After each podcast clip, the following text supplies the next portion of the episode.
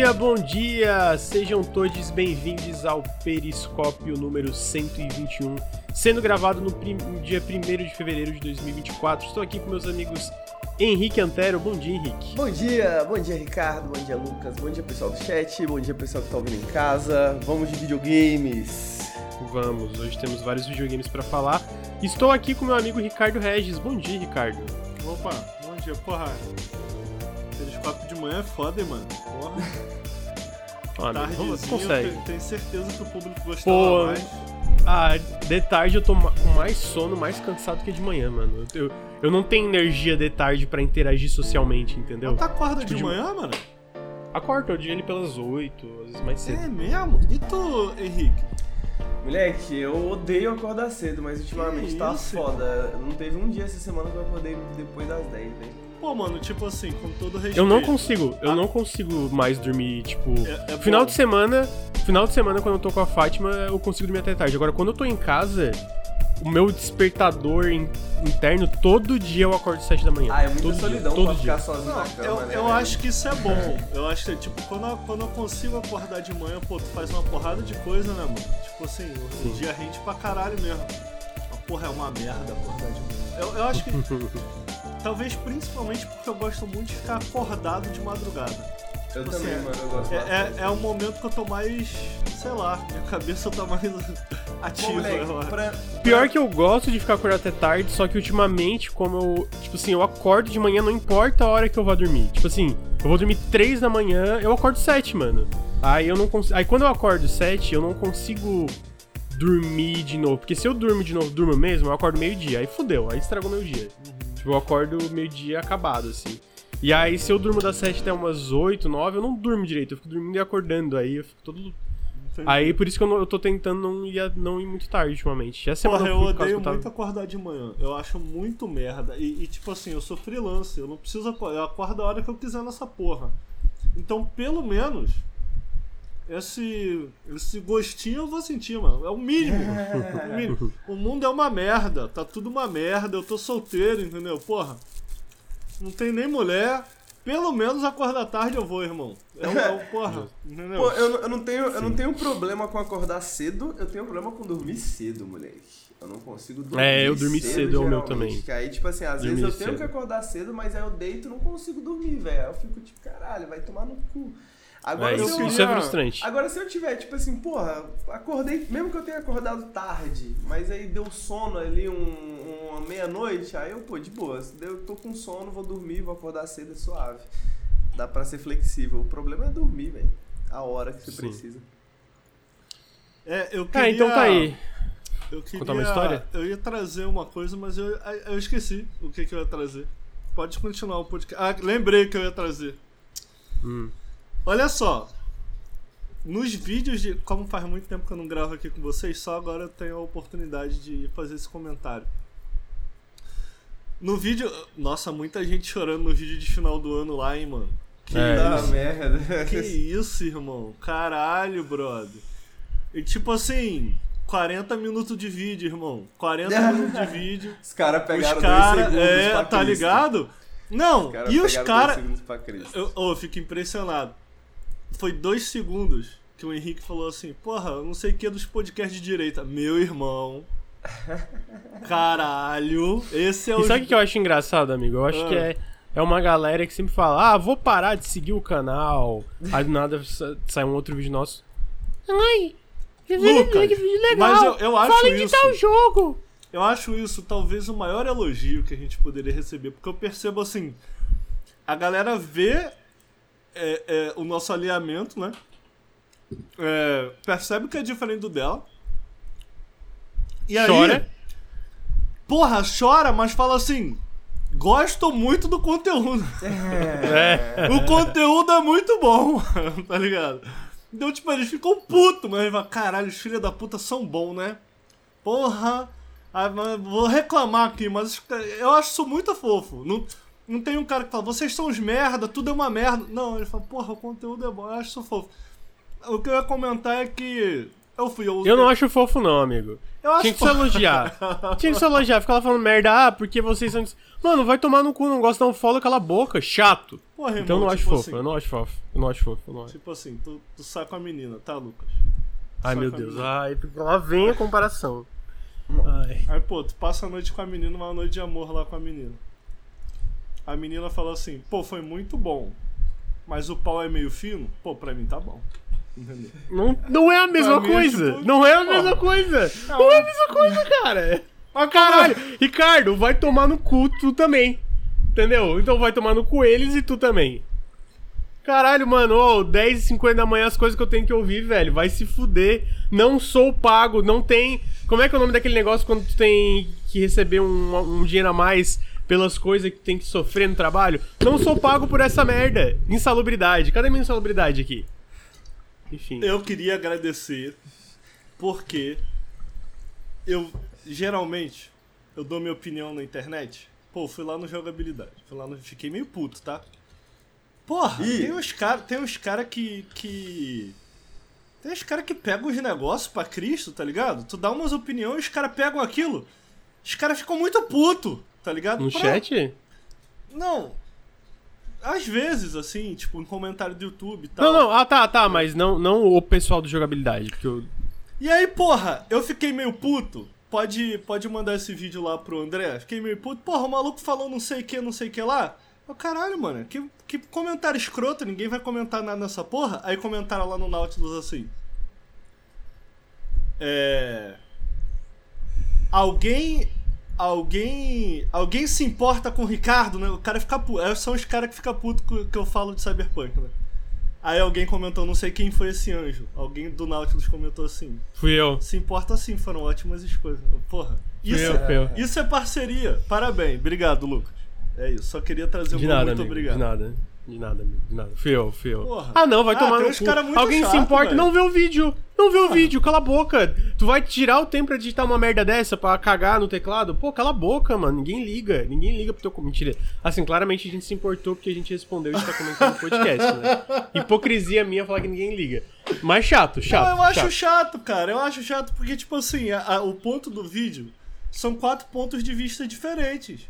E, pô, mano, é foda. É porque tá- fazer conteúdo na internet, na maioria das vezes é isso, né? A galera Sim. gosta de tu ou quer ver o que você cria pra, Até- pra, pra ter certeza do quão alinhado com o que eles acham você tá. Sim. E, aham. Mano, desculpa, não é pra isso que eu queria o conteúdo na internet, não, mano. Pô, dá muito Sim. trabalho, dá muito trabalho pra eu não falar o que eu quero, como eu quero, do jeito que eu quero e quando eu quiser. E tem isso também. E aí, quem não quiser vai, vai pro caralho. Caguei também, entendeu? Então, porra, é isso. Obrigado pelo, pela, pelo espaço. De nada. Henrique, Opa. como eu já gritei muito, quais são os recadinhos da semana, amigo? Bom, pra quem, né, para quem gosta de verdade do nosso trabalho, pra quem acompanha de verdade o nosso trabalho, não tá só vociferando, né, qualquer coisa pra confiar o seu, confirmar o seu viés na internet, é apoia.se barra Nautilus, a nossa campanha de financiamento. Dá uma olhada lá, a gente tem recompensas exclusivas para apoiadores. A gente está em todas as plataformas fazendo conteúdo no Instagram, no YouTube, né, aqui na Twitch, nos podcasts. E para a gente continuar fazendo esse trabalho só com a ajuda de vocês, até porque não dá para contar com muita coisa na internet, né? A gente tá meio, meio, meio, meio complicada aí a situação.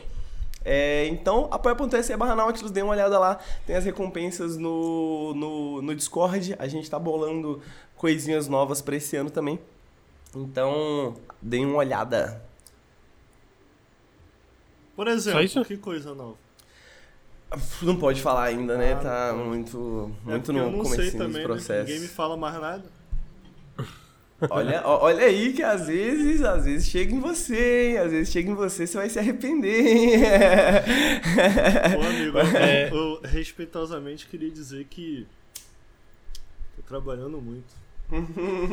Aí a última semana eu consegui consegui entregar minhas coisas, eu pensei, pô, vou jogar videogame. Eu, eu tô numa fase gostando muito de jogar videogame. Eu acho que talvez porque eu não passo mais Não o tem dia que inteiro pensar. jogando videogame, entendeu? Então, É, tipo, eu tô aí não tem que jogar muito. falta, né? Aí quando Uhum. eu jogo videogame é um momento de muito prazer, tá ligado? Porra, caralho. Mas enfim, Não, hein? continue.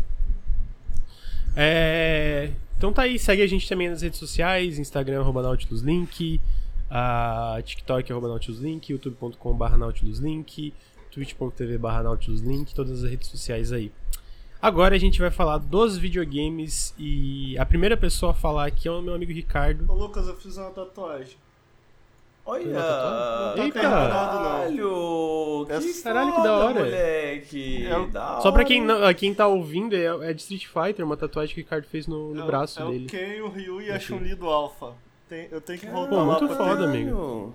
Tem que voltar Pô, muito bom, do nada, tá ligado? Pô, do muito nada ele foda, Ah, muito foda, mostrou cara. o bração assim, ô Lucas, olha aqui os meus Caralho, músculos. uma tatuagem Fiz uma grande, mano. tatuagem. É Porque o braço é grande não, também, não né, doeu velho? não, viu, amigo? Eu tava com um cagaço do caralho. Eu falei pra menina assim, porra, tu me trata igual uma princesa, minha filha. Porque eu tenho um cagaço do caralho. Ela, não, pera aí. Ela botou lá, o- é o decalque que chama, né? É. Ela, tá, pera aí. Vê só como é que é. Aí eu, eu mó cara feia assim, quando ela encostou, ih, tranquilão, quase dormi, mano. Foi Não, tranquilo. essa, essa parte do corpo é tranquilona mesmo. Você escolheu uma boa parte pra fazer a primeira tatuagem. Porque se fosse fazer, tipo assim, na costela, no pé, Uhum. na mão, aí tu, aí tu ia Pô, eu lembro que né? até hoje, quando eu morava em Balneário, é, eu tava na, na frente de um bar conversando com os amigos, aí uma amiga de um amigo chegou e ela tava falando. E eu vi a mão dela, era tipo a palma da mão tatuada. Eu fiquei, caralho, deve ter doído demais. Nossa, essa a mão mão, deve mano." doer pra caralho, moleque. Cara, Puta mas não demora tanto, né? Então, tipo, eu fiquei. Porra, eu, eu, eu fiquei tão. Porra, até que não. Ah, é que, tu fez, é que tu fez metade também. Até né? que não é a pior dor do mundo, aí agora eu tô muito. tô muito. Dá vontade de focado- fazer mais, né? Não, eu já estou fazendo meu braço inteiro, tipo assim. é, papo Tá, reto. pera aí, onde que eu vou encaixar? Porque uma amiga minha falou assim, uma amiga minha, ela tem a... Ela, ela disse que chama de sticker, né? Tipo, tatuagem. Ela, cara, tenta projetar teu braço. Tipo assim, pensa o que tu quer fazer, como tu quer fazer, que vai ficar irado. Porque eu saí fazendo pedaço em pedaço eu me arrependo um pouco. Do tipo, tem uns pedaços vazios que eu me arrependo um pouco. E aí, e aí eu tô pensando, tô vendo o que, que eu vou fazer. Em volta aqui eu tô pensando em fazer, porque eu quero que suba mais no ombro aqui, tipo, tá vendo? Que o ombro ficou meio vazio. Eu Pode quero que pegue o ombro, redor, enfim, tô pensando que eu vou. Que eu vou botar, mas eu já sei que aqui vai ser desgraceira se eu pegar ao redor, porque quando ela. Quanto mais ela chegar perto do sovaco aqui, tem uma ponta que tem um- uma faixinha, e eu ia sentindo mais, assim, ia começando a doer. É, tem, um, tem, um, tem uns lugares que, tem uns lugar que. Não sei que porra que é, mas a- essas partes de dentro, assim, essas partes, tipo. É, ombro e.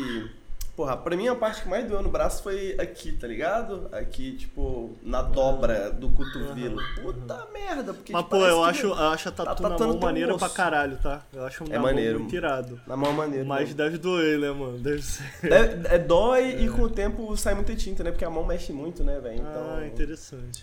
É, É, eu tô meio preocupado com essa. Essa amiga minha, ela falou, cara, na- nas próximas faz a linha mais grossa, porque essa linha é bem fina, tem detalhezinho bem Aham. fino. Ela, cara, isso vai engrossar, tipo, vai, não, É, por isso- por isso tão que- legal. Por isso que talvez não tenha demorado tanto, porque a- pra terminar ainda vai mais, mais, É. mais, sei lá, deve ter feito isso aí. Não, não demorou duas, um umas- caralho. Não, tá maluco. Foi o quê? Umas 3 horas, 4 horas? Cara, eu cheguei lá três horas, fui embora. Lá três horas, deu- foi muito difícil colar o decalque. É, Bração, né? É, mas de. Pô, cara, eu saí de lá umas 8 da noite. De 3 às 8. A tatuadora que pediu pra fazer em dois. Porque eu, eu tava quase dormindo. Ela, pô, tô cansadona, dá pra tu vir de novo? Eu, Pô, beleza, depois eu de novo. Não, melhor. E aí já faz Ah, um até tempo, melhor, né? Porque, Porque já, senão- já cicatrizou, né, velho? Sim, sim, já cicatrizou. Já faz uns dias aí. Aí esse agora eu negócio. tô, tô nessa, quero fechar o braço. Queria trazer a atualização aí do meu braço pra vocês. Ma- Massa. Amigo, Vai, vai, tatuar tatuar. Prince of Persia. É, eu ia perguntar isso. Ih, boa! Caralho, Pô, mano. Alinhado, alinhado. Eu ia falar, vai tatuar Prince of Persia Lost. Crown que tá jogando também, amigo? Que, que que é? Gostou tanto do jogo que vai tatuar ele? Pô, cabeça de Mano, host. Você sabe que Prince of Persia Sands of Time é. Pensando assim por alto, se ele não tiver no top 5 jogos da minha vida, ele tá no top 10. Eu... Foi um jogo muito importante pra mim e eu tenho memórias Tá cortando muito... só pra mim, Ricardo? Tô cortando? Cortou um pouquinho, mas aí eu acho que voltou, se pá. É, vai falando, não pode sei, ir. pode ser. Lá, lá, lá, lá, lá, lá, tô cortando ainda, ou já Não, tá tranquilo voltou, agora. melhorou, mas, Já foi, voltou. mas foi corte do microfone ou do tipo de internet? Do assim? Discord, eu acho, tipo. Mutou o Discord. Deve ter sido alguma coisa do Discord quando ele capta ruído e deve ter confundido a tua voz. Entendi. Mas e aí? É, pô, Sands of Time foi top jogos da minha vida, assim, né, cara? Foi um jogo, Uhum. foi um jogo que eu tenho muita, muitas memórias com ele, cara. Porque eu lembro que eu não tinha dinheiro pra comprar um PS2 e tinha uma Lan House. Ainda existe Lan House de videogame? Existe, não. O Bruno, o Bruno tem, né? Meio que. É, a família do Bruno agora tem, né, uma. É, e eu ia numa Lan House, cara, jogar esse jogo e pedia dinheiro pro meu pai e e foi nessa que eu fiquei, pô, cara, eu fiquei com muita vontade. Eu era jovem ainda, era moleque ainda. E foi o jogo que me fez é, implorar, porque eu não tinha dinheiro, né? Ganhava porra nenhuma. Implorei pro meu pai pra um PS2 eventual. Naquele. Antigamente era muito bom, né? Porque a gente tinha aquele causão. Não, pai, porque é o melhor DVD player de todos. Eu não vou nem jogar videogame. É pra assistir filme. Aí ele é meu, é pica. Eu, porra, é pica. A imagem, irmão, de outro mundo. Aí meu pai comprou o leitor de DVD chamado PlayStation 2. Melhor- Caiu, caiu no conto do Ricardo. Melhor leitor de DVD que eu já tive, tá? É, então, cara, eu tenho uma. Como que diz? Eu tenho uma. Quando você nutre sentimentos por uma franquia, tem uma palavra que eu queria usar, mas não, não, não, não tá vindo assim. Mas eu tenho sentimentos fortes com Prince of Persia, né, de maneira geral. E eu lembro que o Warren Within Memória afetiva. Memória afetiva. O chat falou memória afetiva e apego. Era por aí. Eu que- acho que era memória afetiva que eu queria trazer, mas é um apego também. É, e eu lembro que o Warrior, Warrior Within, cara, se pá foi o jogo que eu mais hypei na minha vida, mané. Eu lembro que, porra, na, na época não tinha nem YouTube se pá, mano. Era aqueles vídeos em baixíssima resolução. Eu via, eu via aquele trailer, ele via de novo e via de novo. Eu lembro que quando saiu o Warrior Within, mano, eu fui na Uruguaiana, aqui no Rio, desesperado, porra, vou, vou buscar um Warrior Within. Aí achei lá, caraca, voltei pra casa muito feliz, meu irmão. Pô, o pessoal tá falando que eu tô cortando muito. Cortou um pouquinho de novo. Talvez botar o, o, o mic um pouco mais perto. Você tá usando o RTX, mano? Até Pode que ser não, isso? mano. Deixa eu ver aqui.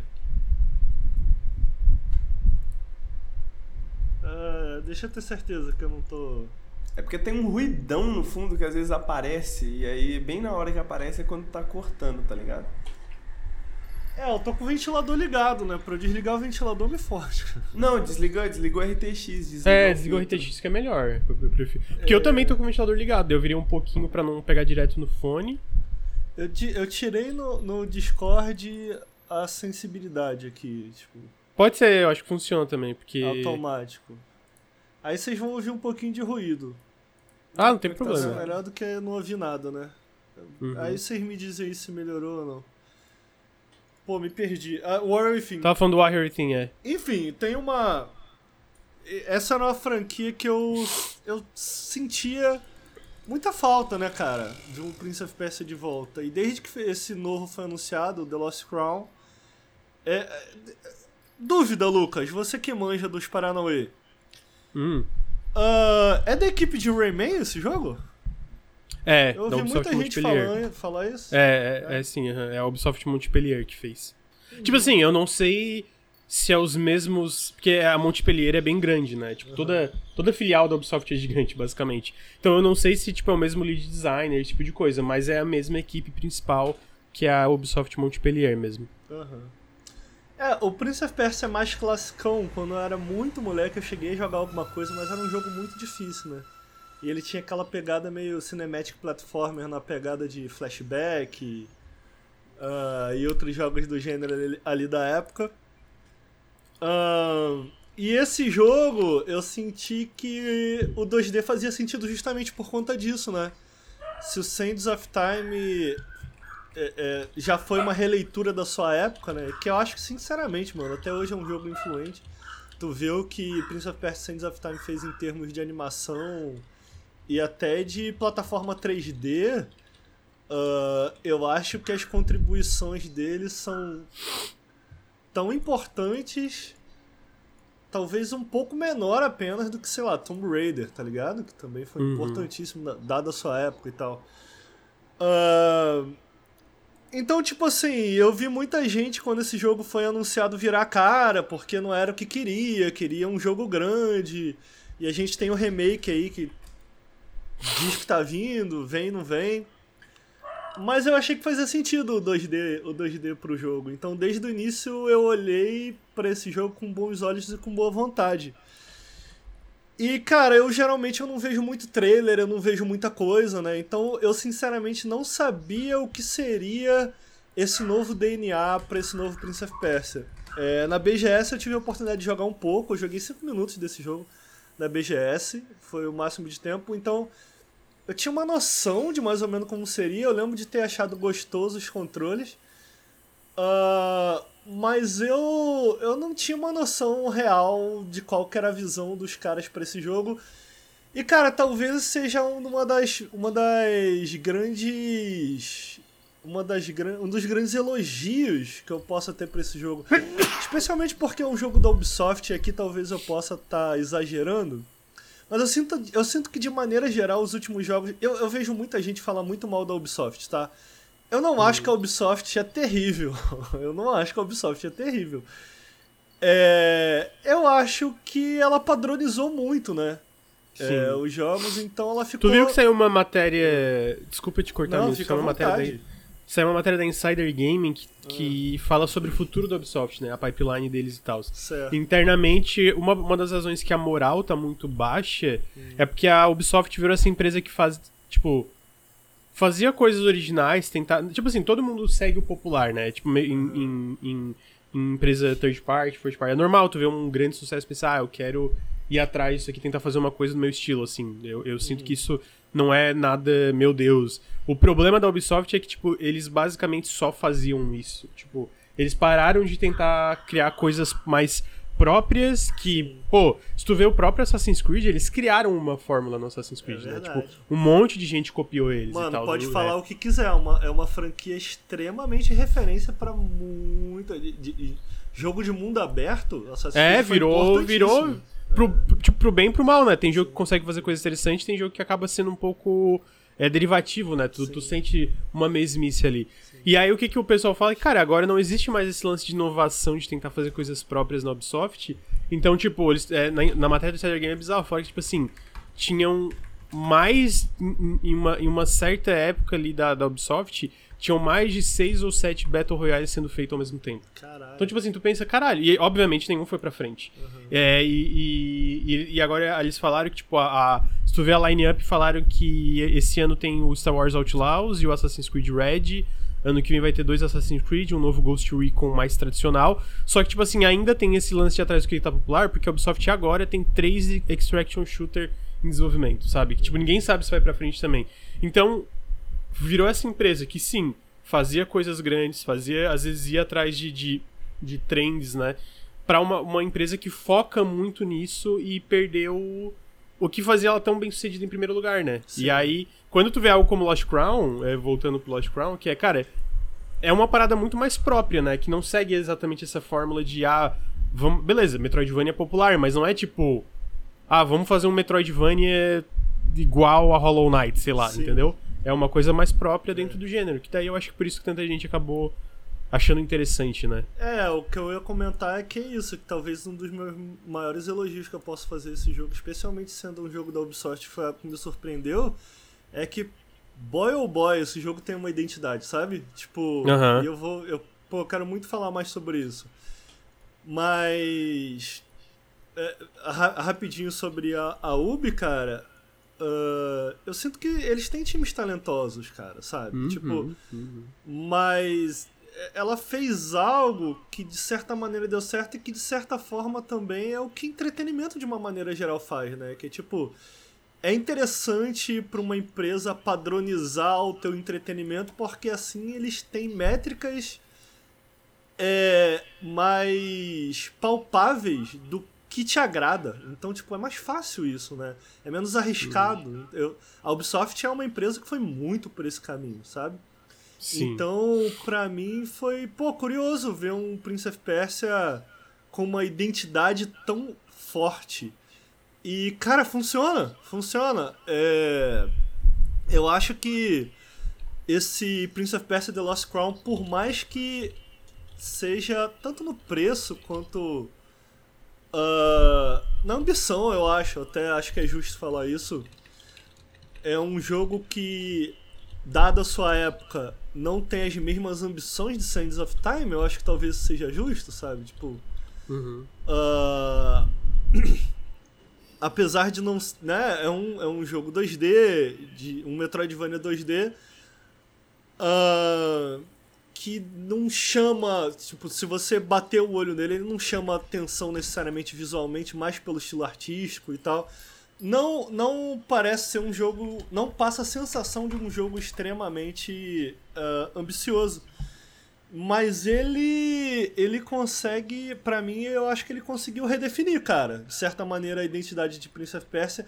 E é engraçado porque olhando o Sands of Time pro jogo original, você consegue olhar o Sands of Time como uma atualização daquilo que foi feito lá atrás.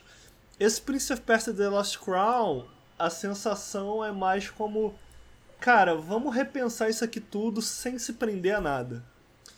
E uhum. antes de falar mais tipo, das paradas que eu curti, eu, eu quero muito tocar nesse assunto, que foi, sem dúvida, o que mais me impressionou nesse jogo, que são as inspirações de anime nesse jogo. Tipo, é, eu não esperava, sabe? Eu não tava Eu joguei esperando. muito pouco, então eu não, é. não, não, Tipo, eu joguei até o momento que tu chega naquela cidade que é o. que, eu, que é, o, é o, eu acho que é uma principal, né?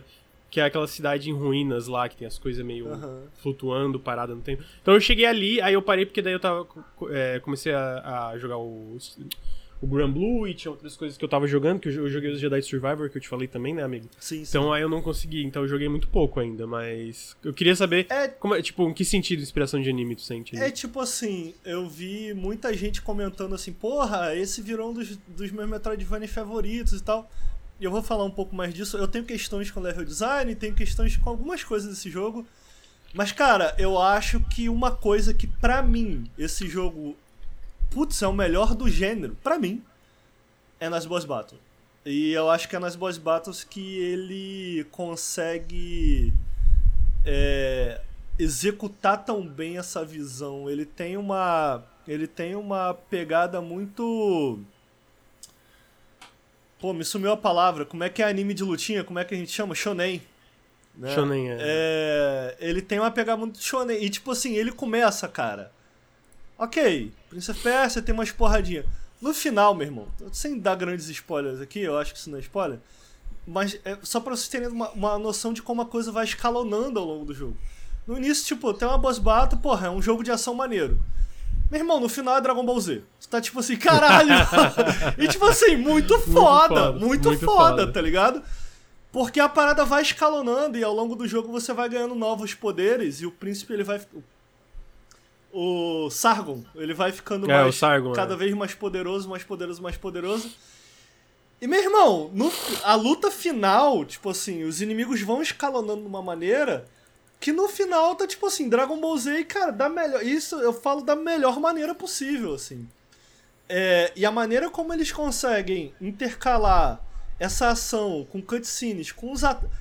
Brother, tem uns ataques que tu ganha no final que é Kamehameha, assim, tá ligado? Uhum. Então, tipo assim, eu achei muito maneiro. E eu, eu imagino, eu pelo menos não vi muita gente falar mal disso, desse jogo. Mas eu fiquei, putz, isso aí que vai ter de uma galera chorando, porque. Ah. Tipo, sei lá, sei lá. Vai ver os caras queriam realismo, apesar do boneco andar na parede. Mas não sei. É porque extrapola muito, né? Tipo, extrapola muito. O jogo vai, vai longe demais. Mas eu acho que é exatamente isso, é esse DNA. E, porra, mano, sinceramente, se tiver uma sequência, que eu não sei se vai ter, né? Porque aparentemente vendeu pouco, né? Eu tava vendo notícias que foi só 300 mil.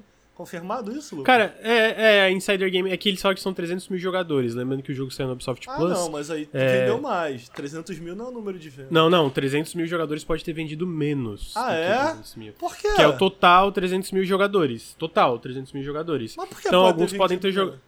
Porque o jogo tá na Ubisoft Plus, aqueles. É, ah. É, o tier mais alto da Ubisoft. É, o, é, o, o, tier mais alto do, do serviço da Ubisoft, tu joga os jogos deles Day One. Então, tipo, tu pode assinar, jogar e não comprar, no caso, né? É... Dito isso, é, é difícil saber as expectativas internas, né? Ele parece um jogo menor. Agora, o maior erro desse, disso aqui para mim, das vendas dele, é o jogo não ter saído no Steam, né? Pô, o Steam é muito Porra, grande hoje em não dia. dá pra... pra entender o Ubisoft, não, cara. De, de Não. verdade. Eu acho isso É a mesma coisa o Avatar Frontiers of Pandora. É. Tipo, independentemente do que, que gostaram ou não, eu sinto, cara, esse tipo de jogo não saindo no Steam perde fácil um milhão de cópias ali, tá ligado? É, é, E eu, não- eu não sei, mano. Não sei se vale a pena. Eu não sei. É, tem, tem algumas coisas que eu quero comentar nesse jogo, mas rapidinho, já que a gente tá comentando sobre isso. Porra, cara, e aí a galera vai ficar meio. Adorei o jogo, tá? De verdade, amei o jogo e tal. Pô, 50 dólares é muito. Muita coisa. Tu acha, Eu amigo? acho, eu- Pô, esse jogo. É, é tipo assim. eu- Mas não é mais de eu- 20 eu- horas de duração? Pô, mano, é, mas. Porque, por tipo exemplo, assim, o Grand Blue, coloca- o Grand Blue Fantasy, Ah. que a gente vai falar depois, eu zerei, em, eu zerei em 15, dá pra zerar em 10. Dá pra zerar em 10. Tá. E aí tem bastante conteúdo pós-game ali pra tu fazer. E obviamente, se tu for upar todos os personagens, pô, passa de 50 horas fácil. Mas, tipo, conteúdo do jogo, eu acho que assim. 30 horas estourando, tá ligado? E ele é 60 dólares. Tipo, eu sei que os valores de produção são maiores, mas eu, eu não sei. É, por- eu, é eu- porque eu- eu, sinto assim, tu coloca lado a lado com outros jogos do gênero e eu sei que aí a gente tem sempre Metroid e tal. Mas até o Metroid Dread, cara, enquanto eu jogo Metroid Dread, é, é um Metroidvania, a gente tem outros Metroidvanias de referência que são, geralmente é um, é um gênero que, entre aspas, um pouco mais dominado por jogos independentes, né? Pelo menos os Uhum. dos últimos anos, os grandes jogos Metroidvania É, no geral, sim. foram o mais próprio. jogos Tu independentes. pega até o Ori, eu sinto que. O Ori. Eu, Ori não é independente. 60, né? Não, então, o Ori não é. Isso que eu ia falar, o Ori não é 60, é mais, mais, tipo, não é independente, mas. Talvez valores E- de produção ele e- seja um pouco mais e aí você consegue entender isso? Tipo, eu coloco esse jogo lado a lado com esses outros jogos, eu não consigo olhar pro Prince of Persia e pensar, ah, justo 50 dólares, porque o jogo tem isso, isso, isso. Por mais que ele tenha excelentes cutscenes, são poucas. Na, na verdade, a história é bem leve nesse jogo. É, eu não consigo olhar pro que Prince of Persia faz e pensar que é justificável o motivo, tipo assim, na minha cabeça. Pô, isso é um produto premium, é Metroidvania premium. Tipo assim, o- eu não consigo pensar no que seria esse elemento premium da coisa. Tipo, no até no Metroid eu consigo enxergar, sabe?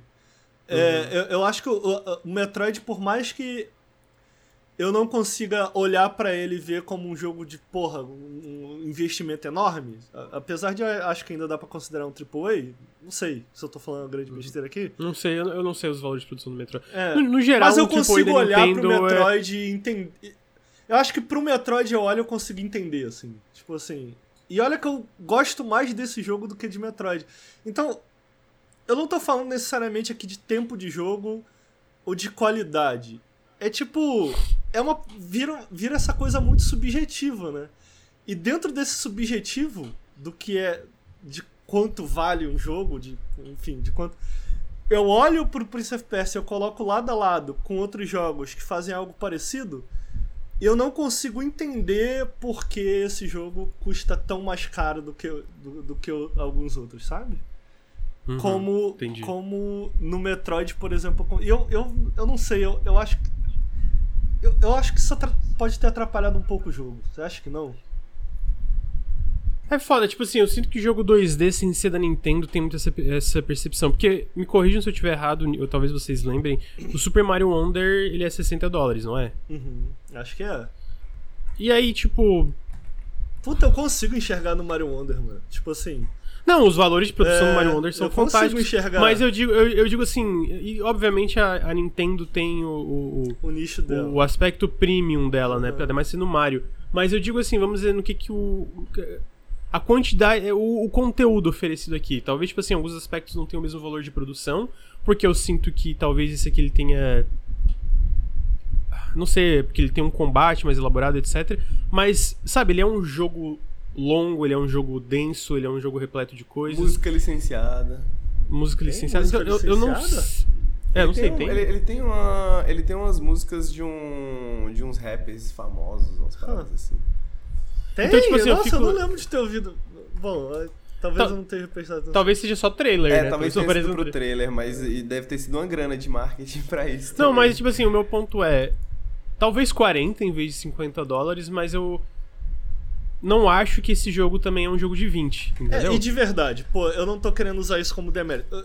Pra deixar claro. Não, eu entendi o que tu quer dizer. Eu acho o jogo tipo... é feinho. É feinho. Eu acho feinho. Tu acha? Eu acho, mas é, em termos de em termos de qualidade artística, eu acho absurdo assim. Tem tem tem cenários assim que são Entendi, muito quer dizer que ele não tá? impressiona tecnicamente, Isso, não que ele é um jogo isso. feio. Não, não, não. Tá, é, feio eu não. não acho não. Feio eu não acho não. É, eu, eu- é, é porque tu falou que ele é feinho, daí isso que não, me pegou. não, é, é mais Ente- Mas eu entendi agora, É. ele não é um jogo tipo, nossa, de valores de produção gigante, é, é, que, né, que, é, é, tipo, nossa, exige muito do hardware e Isso, tal, porque ele, isso, tecnicamente ele é, isso. ele é mais simples, Isso. só que artisticamente ele ainda é Perfeito. excepcional. E muito criativo. Eu acho que ele tem. Ele tem. Pô, próximo do final, cara. Porque ele brinca um pouco, é, como era de se esperar, com coisas de- tempo, assim. Apesar de que eu acho que ele brinca pouco com isso. Mas os momentos que ele brinca são muito legais. E mais pra perto do final, cara, você tem que um, um mar que ele tá parado. Tipo assim, houve uma guerra e o tempo parou nesse lugar. Então, tipo, tu anda em cima da água, de umas ondas, de uns barcos estilhaçados. Tipo assim, muito foda, pô. Muito foda. Por mais que não seja um, um, um jogo que tu bata o olho e tu fala, caralho, que primor técnico isso aqui, artisticamente absurdo, pô. Muito maneiro. Uhum. É... Então, cara, eu, eu acho que tem essa questão. Eu acho que tem essa questão aí do jogo que talvez não tenha ajudado muito ele, mas isso aqui tudo que a gente tá debatendo é extremamente subjetivo. Eu admito É. que, ainda mais pro preço brasileiro, eu acho que tá 270 reais. É, é foda, Pô, cara. No pô, dá um Brasil, susto. mano. Caralho, 270 reais, mano? Tá ligado? 230. A, a versão 230, ba- ba- é. normal é 230. Não, desculpa, é 240, porque é 239. Tá. Cara, é, é, é bizarro esse negócio psicológico, né, cara? Eu vejo 239 e é 240. Só que na minha cabeça aham. eu lembro como 230. Caralho, mano. Desgraça. É, cara, Enfim, dito isso, é, eu, eu, eu botei na frente as coisas que eu queria muito falar sobre esse jogo. Mas dito isso, o, o Prince of Persia é basicamente um Metroidvania, né? Então, ele, ele começa de uma maneira bem diferente, esquece qualquer coisa que você saiba dos jogos originais. Esse jogo aqui é uma história nova, é um conceito novo, como eu falei. é, inclusive, o teu personagem eu chamei, eu corrigi, me corrigi eu chamei ele de príncipe, depois eu chamei ele de Sargon, porque ele não é o, Não é o príncipe, príncipe. você tem que salvar o príncipe. Que talvez seja o príncipe da Pérsia, eu acho que ele é, né? É, vou o príncipe da. Pérsia, eu É. acho. É, Então você tem que salvar esse príncipe. E logo de início ele, você já percebe que ele tem uma pegada mais puxada pro anime. Não sei se você teve essa visão, Lucas, porque, tipo, no início. É que eu joguei muito pouco. mu- Tipo, que nem eu Você falei, eu você jogou ali mas eu entendi. hora? Não? Joguei, que tu, é a cidade sendo destruída. É, aí tipo, vai- tem, é você e mais seis, eu não lembro se são seis ou sete guardiões que são meio que. Cara, são guerreiros muito poderosos. Eles claramente não têm o poder de humano, eles têm superpoderes. É quase Sim. os Avengers da Pérsia. E eles entram ali, eles entram ali pra cair na porrada com a galera e cada um tem um poder especial e tal. E ele já vem voado correndo e efeito especial, não sei o que.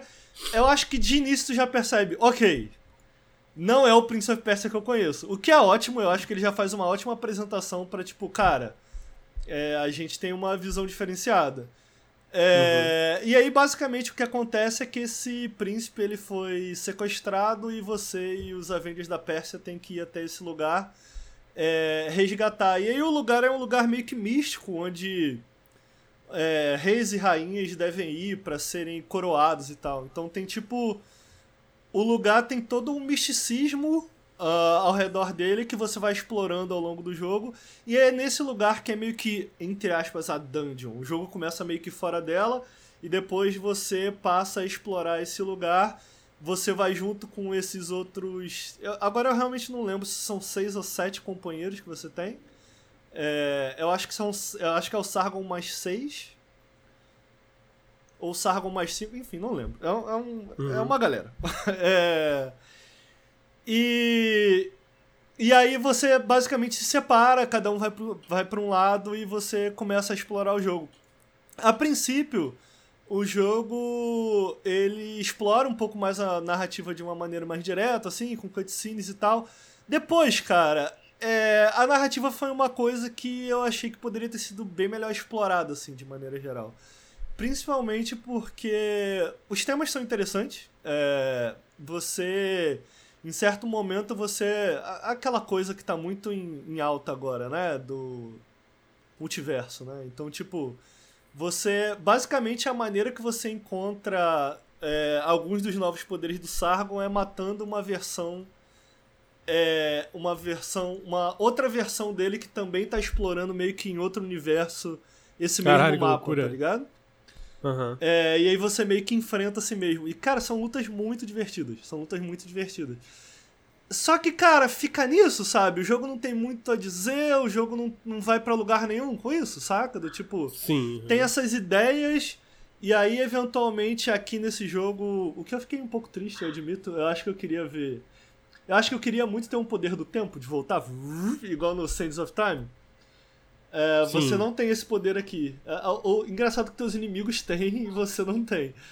Não tem. né, Ah, o que você tem é que basicamente você faz meio que um clone, digamos assim, seu que fica parado no tempo.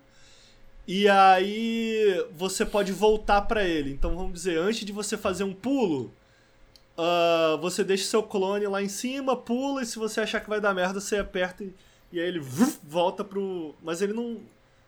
O tempo não volta pra isso, tá ligado? O tempo continua Sim. normal e o personagem volta uh, para aquele mesmo lugar. E eu achei que, de maneira geral, em termos de narrativa, não é um jogo que tem muito a oferecer, não. Eu acho que ele consegue até melhor do que, pelo menos, o que eu consigo me recordar de Sands of Time. Uh, faz um trabalho mais respeitoso, sabe? Com a cultura persa, de maneira geral, Sim. Ao longo do jogo você vai pegando vários codex e tal, e dá pra ver que eles tiveram um carinho e um cu- cuidado de pesquisa, sabe? Sim, É é, lógico eu que- sinto que só é, complementando o próprio Assassin's Creed Mirage, eu acho É que tem verdade. isso também. é, que se passa em, em, em Bagdá, né? Uhum. Fugiu aqui. É, e eu sinto que eu ta- tava até vendo o Rami Ismail falando como eles pegaram vários aspectos específicos de religião, cultura lá, muito nos mínimos detalhes e po- pelo pouquinho que eu joguei, eu sinto que também é, parece algo que, tá, que aconteceu no, no Prince of Persia, né?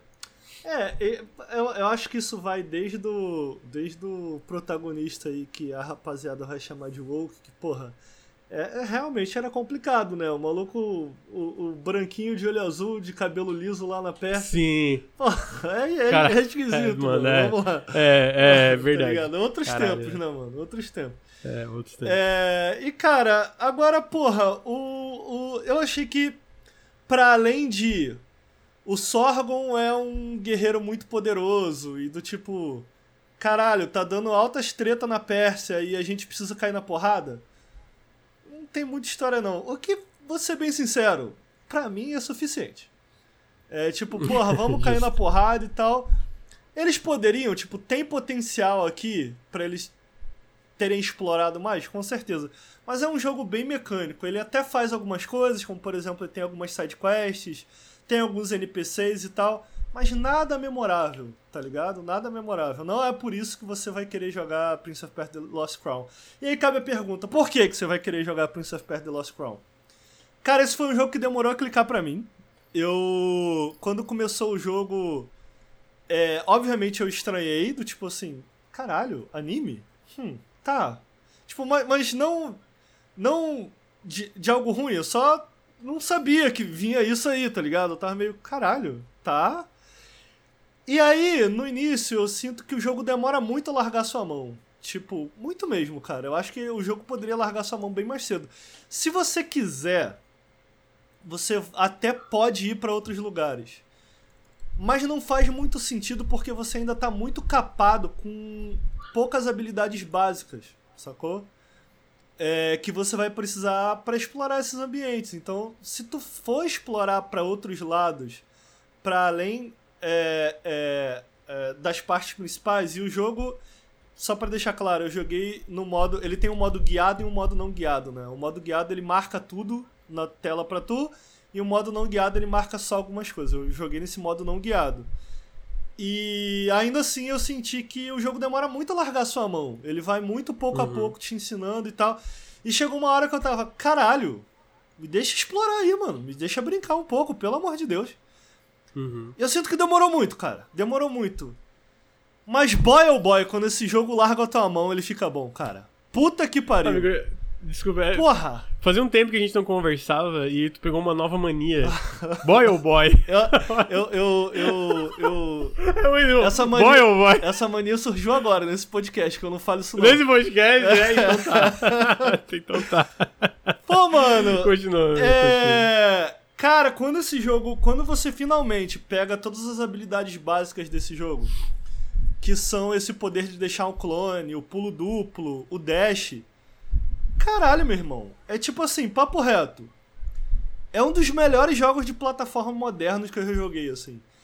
Caralho, Porque a forma como tu explora o jogo e a forma como eles constroem a exploração em formato de puzzle, porque se tu parar pra pensar, pelo menos na minha cabeça, tanto Metroid, e eu, que eu tô falando de Super Metroid porque eu nem cheguei a zerar o Dread, é, tanto Metroid quanto o Hollow Knight, que eu gosto também muito das partes de plataforma de Hollow Knight, ah, eles utilizam muito os inimigos como uma forma de você interagir.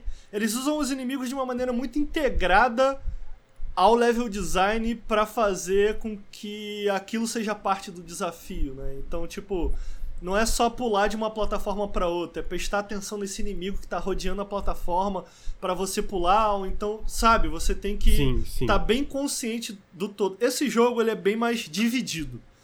Ele tem a parte combate e ele tem a parte exploração. E aí ele utiliza todas essas ferramentas, cara, e é, um, e é uma plataforma no sentido mais puro, assim, sabe?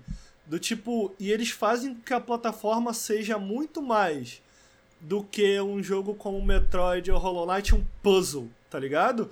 Porque não, não necessariamente, salvo engano, em alguns poucos momentos é, raros, ele basicamente é um jogo de plataforma puro que pede muita precisão e além de pedir precisão, é um jogo que entrega precisão. Então, tipo assim, Uhum. quando você passa, cara, constantemente eu senti que quando eu passava de certos desafios de plataforma, tipo assim, caralho, além de criativo, além de ser pica, isso foi muito legal. Que o uso inteligente das habilidades que vocês acabaram de me dar. Sabe, do tipo assim. É. Caralho, de. De quantas maneiras você pode me fazer utilizar essas mesmas três habilidades? Pulo duplo, dash. E eu vou utilizar aqui o voltar no tempo, que não é voltar no tempo, como eu expliquei, mas só pra gente se entender. E o voltar no tempo ao mesmo tempo. Então, tipo, em um momento você tem que deslizar por baixo de uma pilastra. E aí, quando ele cair, quando ele se soltar da pilastra, você dá um dash. E aí você dá um pulo pra trás. Para no tempo, porque a plataforma vai. A plataforma, assim que você pisa nela, cai. Aí o, aí o Sargon cai, cai em direção ao espinho, só que você volta no tempo, ele sobe de novo, aí você dá um E a dash e plataforma pula. vai estar ali. Brother! Aí, tipo assim. cara, é muito maneiro. De verdade, é Muito muito mano. Eu acho que eu vi um maneiro. vídeo disso que eu achei muito foda, mano. Que era tipo, era ele indo, daí a plataforma cai, daí ele cai, daí ele volta pra onde ele tava indo, daí ele, tipo, tá em cima da plataforma. E sabe o que, que é Tipo, umas legal, Lucas? Pô, mano, eu zerei esse jogo, eu fiz tudo, tá? 35 horas. Sim. E, cara, não é aquele tipo de jogo que usa esse mesmo truque várias vezes. Tipo assim, ele consegue, dentro dessas possibilidades de jogabilidade que ele te oferece, ele consegue constantemente estar se reinventando. Do tipo assim, cara, Pô, agora é eu vou usar legal, essa né, habilidade cara? dessa forma. Até o final, brother. Pô, isso é muito raro, mano. Isso é muito raro. É, é muito raro mesmo. Porque é um difícil, jogo né, longo, Porque cara, não tu é um jogo que, Tu tem que ser curto. criativo, né? Tu tem que estar inventando coisa toda hora. Que, e, e- tipo, ainda, ainda mais falou, né? Tipo, tu zerou em 35 horas. O jogo se reinventar, tudo bem que der, certo algum momento tu foi procurar coisa opcional, que daí não se reinventa tanto. Mas é uma coisa que, pô, tem Amigo, que, né? Tem que. As partes opcionais, de verdade, gente, não percam as partes opcionais. É lógico, tem que ter paciência, tá? Tem, desa- tem desafio que eu fiquei mais. Ah, eu gosto, eu fiquei, adoro, eu Eu adoro. fiquei papo de horas, assim. É, mas, cara, o- Lembra o, o Path of Pain do Hollow Knight? Eu adorei fazer aquilo lá, então. Mano, de verdade, acho mais divertido nesse jogo. O- os Foda. desafios opcionais são, são muito exigentes, mas porque são tão criativos, cara. Caralho, são muito legais. Eu acho que ele fica devendo em algo que o Hollow Knight, por exemplo, já que a gente tocou em Hollow Knight, acho que o Hollow Knight tem boss battles opcionais muito, muito incríveis. Eu não acho que esse jogo tem boss battles opcionais tão legais assim. Sacou? Uh, uh, Uhum. os, os- as- só que as boss battles principais desse jogo são tão especiais, mano. São tão especiais. É, e eu, eu, daqui a pouco eu vou falar de pelo menos uma boss battle do porquê eu acho ela tão legal, só pra vocês terem uma noção do que eu gosto tanto nas boss battles. Mas as boss battles opcionais elas não tem nada demais. Eu acho que a parada nesse jogo aqui, para além das boss battles principais, que como eu falei, pra mim são as melhores do gênero, de verdade. É, os desafios de plataforma nesse jogo são. Esse jogo é um puta jogo de plataforma, mano. E eu acho que, porra, a equipe que fez esse jogo, se for de verdade a mesma equipe de Rayman, esses caras são bons demais em plataforma. Eles sabem São. muito bem o que São. estão Porque fazendo. o Rayman também é. Sabe? Esse lance de, de dar, da, dos negócios opcional, de ele se reinventar. Tudo bem que o lance de reinventar do Rayman é bem diferente, porque ele não tem. Ele tem combate, mas não é o foco, né? Tipo. É. Então eles, tipo, ele- eles, eles claramente fizeram isso no Origins, no Legends e agora também no, no, no Lost Crown, né? Então, pô, eles são bons pra caralho, né? No início, cara, você tem uma ferramenta que muita gente falou desse Pop Lost Crown, que eu acho que talvez. Talvez para além das boss battles, eu acho que a maior, acho que a maior contribuição desse jogo pro gênero de verdade vai ser é o lance de que você basicamente pode chegar num, num lugar sem saída. Tipo, ah, beleza, não tem uma habilidade pra cá. Você aperta pra baixo no controle e o jogo basicamente vai, ele chama de uma memória, um fragmento de memória. O fragmento de memória nada mais é do que uma screenshot, que quando você passa o mousezinho em cima do mapa, você consegue olhar uma screenshot daquele lugar. Então você sabe exatamente que poder tá faltando naquele lugar. Porra, mano, Uhum. isso é tipo assim. Isso devia, devia virar padrão, tá? Todos os Implementem isso em todos os jogos. Todos os já. Por- porque é muito frustrante estar no Metroidvania, ou até algo como, sei lá, mano, Jedi Survivor, sabe? Sim. Às vezes eu chegava numa área, tá, eu não, eu não posso vir aqui agora, porque ele, não- ele não é um Metroidvania. Ele tem elementos, mas não é um Metroidvania, enfim. E aí depois eu ficava, caralho, onde que tá aquele lugar, sabe? Tu tem esse printzinho, porra, é, é pô, achei genial, Eu genial. não consigo ver um motivo pra não usar. É mais, pra mim É, é isso. Tipo aham. assim, eu tô jogando. Ah, eu não posso falar o que eu tô jogando. Eu tô jogando um jogo aí. é... Ah, tá, é, tá, é verdade. Eu tô jogando um jogo aí que. Pô, mano, eu já parei em alguns lugares e eu não tenho poder pra entrar. E de verdade, na minha cabeça eu tava assim. Cadê o botão de screenshot? Aí eu lembrei que não tem. Aí eu fiquei, velho, sério. É, tem que ter. tipo, é- é, Tem que ter. eu acho que essa talvez seja vai ser a maior contribuição desse jogo de maneira geral, porque é, é um, acaba se tornando um grande incentivo pra tu voltar, porque tu sabe exatamente pra onde tu tem que voltar, o que tu precisa e tal. É, e a princípio, cara, eu fiquei assim, velho, eu eu acho que o fato deles terem essa ferramenta de screenshot, ela é limitada. Ao longo do jogo você vai ganhando up- upgrades pra isso. No início, eu bem me lembro, você pode tirar 6 screenshots. No final, você pode tirar, tipo, 25.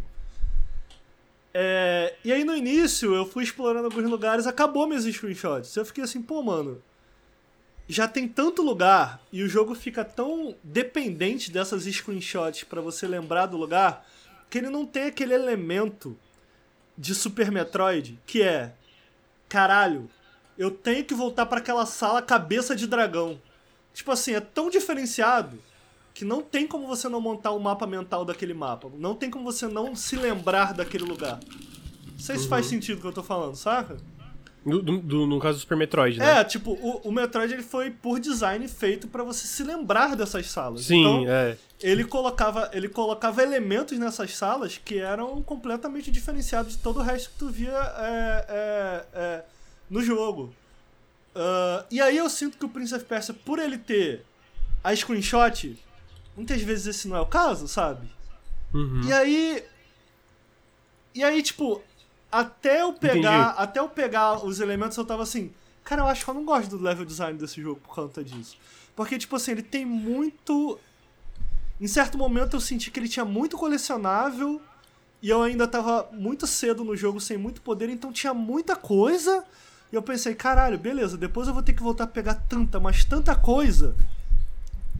Que esse é meio que o DNA da Ubisoft que tá nesse jogo. Tipo assim. Puta, daqui a pouco eu vou ter que ficar voltando para pegar, caçar um monte de ícone. Uhum. É, e isso me incomodou por um bom tempo no jogo, cara. Mas depois você vai pegando tantas melhorias, eu ainda mantenho essa parada que eu falei do Metroid ter esse level design que te chama atenção, certo? E o, o, o, o, Lost Crown não necessariamente tem isso dessa maneira.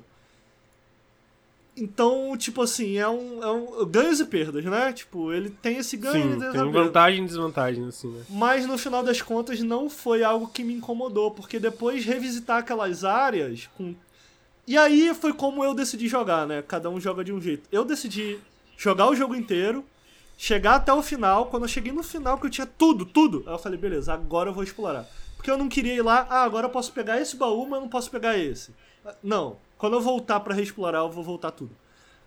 E isso funcionou muito bem para mim, no final das contas, sabe? Reexplorar as áreas foi legal.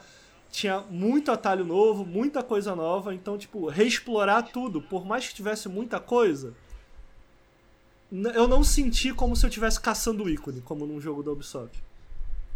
É, então, uma, uma coisa que no início me incomodou, no final das contas acabou se diluindo a ponto de até me fazer mudar de ideia, porque o level design dos puzzles são tão bem pensados, são tão inteligentes, são tão interessantes que no final das contas eu acho que o, o jogo tem um excelente level design.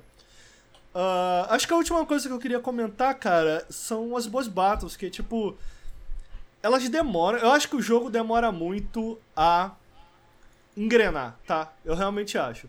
Muita gente uh, falou que engrenou muito cedo. No início, cara, você percebe muito cedo que o combate do jogo é, é, bom. E eu acho que tá aí algo que. Ainda bem que eu lembrei de falar disso.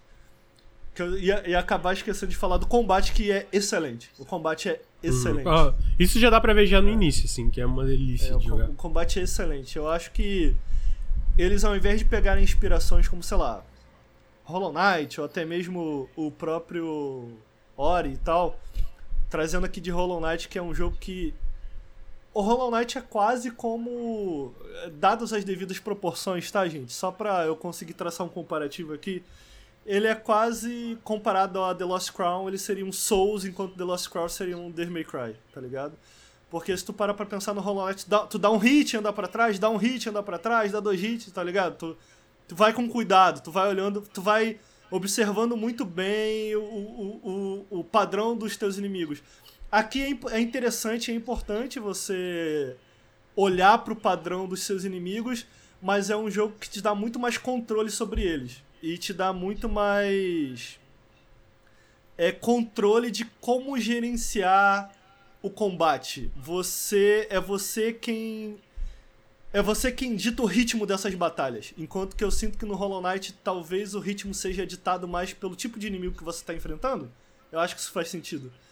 Então, uhum. aqui, cara, você tem tudo que você pode esperar de um character action, assim, né? E eu acho que isso me surpreendeu. Eu não tava esperando um character action, tá? Tá ligado? E ele definitivamente Sim. tem um combate bom o suficiente para ser considerado um character action. É, e talvez o que mais me impressiona aqui é como eu comentei como as habilidades que você consegue pegar são bem integradas nas sessões de plataforma e é brilhante a maneira como eles integram todas essas ferramentas que parecem ter sido pensadas para as sessões de plataforma no combate. Todas as mecânicas conseguem te dar um, um, uma habilidade a mais no combate de maneira brilhante. Porra, cara, tem um chefe que você enfrenta mais ou menos no meio do jogo que é o puro suco de Dante versus Virgil. É, é, Pô, foda, mano, foda. é o hype essa luta. É o hype. E aí, tipo, quando tu domina o combate desse jogo, eu joguei no mais difícil. Quando tu domina o combate desse jogo, mano, que tu, tu começa a atacar o inimigo. Pô, eu comecei a, a já. Tipo assim, tu dá três ataques, no quarto ele dá um golpe muito forte. Aí o que, que eu fazia? Eu ganhei a, a mania de. Quando o meu quarto ataque sai, porque muitas vezes o inimigo é, é, esquiva desse quarto, quarto, assim, né? uhum. a quarto ataque, ou o inimigo da parry, porque ele tem parry também, você tem um parry, mas tem o inimigo da parry também. E o parry é muito importante aqui nesse jogo, mas eu vou chegar lá.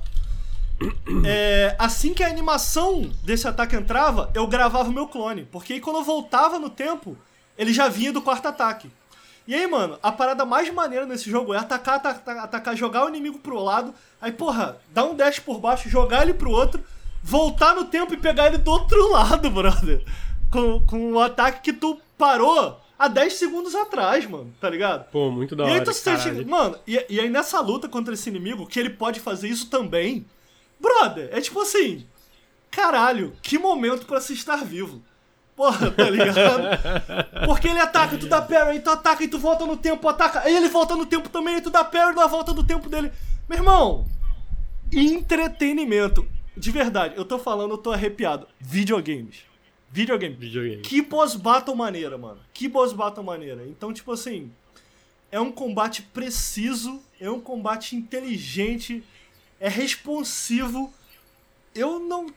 Porra, eu só tenho elogios pro combate desse jogo. E aí, porra, tu para pra pensar, pô, mano, um Metroidvania com puta de um combate é, criativo, com, com excelentes boss battles. Pô, mano, é o pacote completo. É um jogaço, mano. É um jogaço. É, eu acho que o único pedaço que ficou faltando aqui foi a parte narrativa, assim, de maneira geral. E, porra, vou ser sincero. Pô, vou ser bem sincero, a galera fica puta. Pô, mano, podia ser mais bonitinho, podia. Podia. Podia, pô, 50 dólares, mano. 50 dólares. Ai, Porra. amigo. 50 dólares. Aí, é. Achei que podia ser mais bonitinho. Mas gostei muito do jogo. Gostei muito do jogo. É, acho que eu falei o suficiente desse jogo aí. Gostei muito, recomendo. Cara, recomendo pra qualquer um que tenha o mínimo interesse em, em, em Metroidvanias. Eu acho que ele é um Metroidvania imperdível. Ele. Pô, cara, não é meu Metroidvania favorito. Eu acho que não bate o Hollow Knight. Mas ele certamente tá, no mínimo, no top, top assim. 5, assim. No mínimo, no top 5. É um, é um. Muito foda, né? O, a... E é isso, né? A gente falou da Ubisoft e o que, que ela anda fazendo. É muito bizarro tu pensar que ela fez um Metroidvania que acaba no top 5, porque. É, eu Ah. não tava esperando. Eu não tava esperando. É, exatamente, exatamente. É, mas tá aí. a Prince of Persia The Lost Crown tá disponível em todas as plataformas. Obrigado, Ricardo, pelo. Pô, mano, tu sabe que eu vi, muito eu bom. joguei esse jogo é, com o cérebro lisinho, nenhum pensamento na cabeça, eu tava só curtindo. E eu pensei, pô, vai ser difícil falar desse jogo. Mas não foi. Não, é, pois é. No final das contas foi, foi legal. É, então, agora temos um, uma franquia aí que tem 280 jogos. Henrique jogou 30 horas e tá, pelo que eu entendi, no, nem, nem, nem saiu do primeiro terço do jogo, né, Henrique? Eu acho que. Eu acho que deve estar perto da metade, talvez, quem sabe. O- like a Dragon Infinite Wealth, as primeiras. Babei, desculpa. As primeiras impressões. Provavelmente não. É, né, primeiras impressões, porque o jogo é enorme. Henrique, me conta, Henrique. Você tava super ansioso por esse jogo, que eu sei, tava quase tendo um, um ataque no grupo, porque a, aqui demorou pra chegar pra tu jogar. Valeu a pena. E aí? Valeu a Valeu a pena. pena, né? Valeu-. Toda a espera, toda a ansiedade falou pra mim que nem tava mais no hype, mas mi- é mentira, né? Agora é. Porra, é mentira, é mentira, é mentira. O, o hype passou, sobrou só o jogo bom, cara, no final das contas. Pô, é. Amigo, peraí, ó. Minha pergunta aqui. Claro. Vi, vi várias análises, é, tá batendo recordes da franquia. Vi gente falando, pô, melhor jogo da. É o jogo mais bem avaliado da franquia Like a Dragon, né? E, e aí eu incluo Yakuza. Pelas 30 horas, sente que todos esses elogios são justificados? Pô, o eu- Ichiban é um. É um personagem digno pra carregar a tocha do. Pô, me fugiu o nome do protagonista. Do Kiryu. Kiryu. É porque eu tava com o Ryoma na cabeça. Não, pô, Ryoma é do Like a Ryoma, Dragon é o- Ishin, é. Que também, né, eu fiquei, eu fiquei o tempo inteiro pensando assim, o cara, o cara tem muita tem muita vivência, né? O cara já foi da Yakuza, o cara já, Já. foi samurai no Bakumatsu, Samurai, tá mano. ligado? Eu acho que o a Dragon até de zumbi, mano. O cara eu acho que já enfrentou até zumbi. Papo reto. Então, tipo assim, o cara, o cara tem vivência. Querendo ou não, o cara tem vivência. Cara, eu. A, a, a, a questão, assim, de passar a tocha é curiosa, né? Porque o Kiryu é uma grande parte do Infinite Wealth, né? Então, eu sinto que. É, é claro que o Ichiban é o protagonista, mas eu sinto que existe um, um, tempo de tela bem, bem forte, assim, pro Kiryu. Ele rouba muita cena também, né? Sempre que ele tá lá. E, e, eu ainda não cheguei lá, né? Mas, mas aparentemente tem todo, uma, tem todo um momento ali que é só do Kiryu também no jogo e tudo mais. Então eu sinto que ele é um jogo. Ele é um jogo que, que, que decidiu fazer os dois. E, eu, e ele realmente, às vezes, parece dois jogos de Acusa colados, assim, um no outro, assim, sabe? No sentido, no sentido de que você tem esses dois personagens, claro, mas também de que você tem coisa pra caralho, assim. Eu acho que nesse sentido as pessoas, chamou muita atenção de muita gente também em termos de o melhor jogo da série, porque, porra, nunca se teve tanta coisa diferente para você fazer dentro de um mesmo jogo, assim, sacou? Mas é tanta coisa de qualidade ou é tanta coisa pra encher linguiça? Cara, é, Yakuza, Yakuza tem sempre uma questão, né? Tipo assim, como que eu posso dizer isso? Por exemplo, por exemplo, uma das grandes, uma das grandes novidades aí, né, é que você tem as batalhas de Sujimon. O Sujimon é tipo uns bêbados que você captura na rua, tá ligado? É tipo Pokémon. É, tipo, é uns bêbados, uns pervertidos, assim, sacou? Tipo, uma galera que tá Essa aí, pá... é incrível, mano. aí você captura eles com presente. Cadê a você... Pokémon Company processando eles? Estão indo atrás do Power e cadê a Pokémon Company processando a série? Você, você dá um presentinho para eles, assim, você se ajoelha, dá um presentinho para eles, e aí eles se juntam à sua equipe. E aí você tem esse esse esse combate, tipo, mano, de, de Sujimons. E você, porra, sobe o nível de seus Sujimons. Tem ataques especiais, tem a questão ali da, da do, do pedra, papel e tesoura ali com com cada elemento, né, que, que eles têm e tudo mais. E aí tem a Liga Sujimon, e aí tem a Elite dos Quatro Sujimon, e aí tem uma história de um personagem secundário que no passado ele foi um líder Sujimon, tá ligado? E agora você tá querendo resgatar a honra dele, sacou? E isso é tipo opcional, tá ligado? Sim. Tipo assim, você faz se você quiser. E aliás, você libera uma classe de batalha normal que é o Sujimante que ele invoca Sujimons. Então, quanto mais forte for seu Sujimons, mais fortes suas habilidades, né? E você invoca um Sujimon de cada. Então, tipo assim, coisa pra caralho. Ao mesmo tempo, tipo assim, é um, é, é, um dos combates Pokémon-like mais bobo que eu já vi, tá ligado? No sentido Sim, de, tipo, é. cara, é muito simples, é muito bobinho, assim, pá e tal, sacou? Tipo, não é nada demais, não é nada, tipo... É impressionante visualmente, esteticamente, porque cada, porra, tem um Sujimon que tem uma cabeça de barril, tem um outro Sujimon que usa, tá ligado? Tem vários estilos e vibes de Sujimons diferentes e e alguns são inimigos que você enfrenta no mundo também, né? Então já ajuda nesse sentido. Mas, tipo, porra, é tudo muito criativo, é tudo muito divertido, né? A estética é muito legal. Mas não é um. Não é um puta combate excelente de Pokémon. É, eu sinto que tá no, no Like a Dragon Ishin é, é. De novo, né? É, eu sei que é diferente, mas o Yakuza Like a Dragon tem isso de tipo ele quer que tu explore todas essas opções, mesmo que algumas tu não se aprofunde tanto nelas, uhum. porque é meio que tu pra tu sentir a vibe da cidade, das pessoas, aí tem várias micro-histórias que são legais de acompanhar e etc. E eu sinto que esse tá mais expansivo ainda nisso, né? Exato. É, e parece mais assim, tipo, em questão de ambição e, e, valores de produção, esse parece o que mais investiram grana também. Até porque tem uma cidade completamente nova, né? Tipo, uma que. Papo reto. É, Hon que... é Honolulu? Eu não lembro se é, é Honolulu, é que é no Havaí. E, e, e, realmente, né? Porque, tipo, geralmente. É, no set a gente teve uma cidade nova, né? Que era Yokohama. Mas, mas de maneira geral eles sempre tentam construir né, uma cidade em cima da outra. Né? Kamurocho é o processo de várias iterações de Kamurocho que eventualmente a gente tem em Kamurocho como ela existe hoje. Mas aqui foi totalmente novo e é a maior cidade né, do, do, do, do, do Yakuza. Né? É, e, e essa é parada, ah, Rapidinho, tipo, é grande claro. de, de andar de carro ou você anda a pé ainda? Você uh, tem. Você tem os táxis, né? Que você geralmente tinha, e agora, tipo. Não lembro se você tinha antes, mas tem o bagulho lá de. Você pode simplesmente clicar no mapa, qual lugar que você quer ir, paga a passagem de táxi e já vai para lá, tá ligado? Então tem isso. É, não virou GTA, tem- não é andar de Não, carro. não virou GTA. Você tem um Segway agora também. Você tem um Segway que ele, ele tem uma bateria recarregável e você sai andando assim de... Ah, sim. Tá ligado?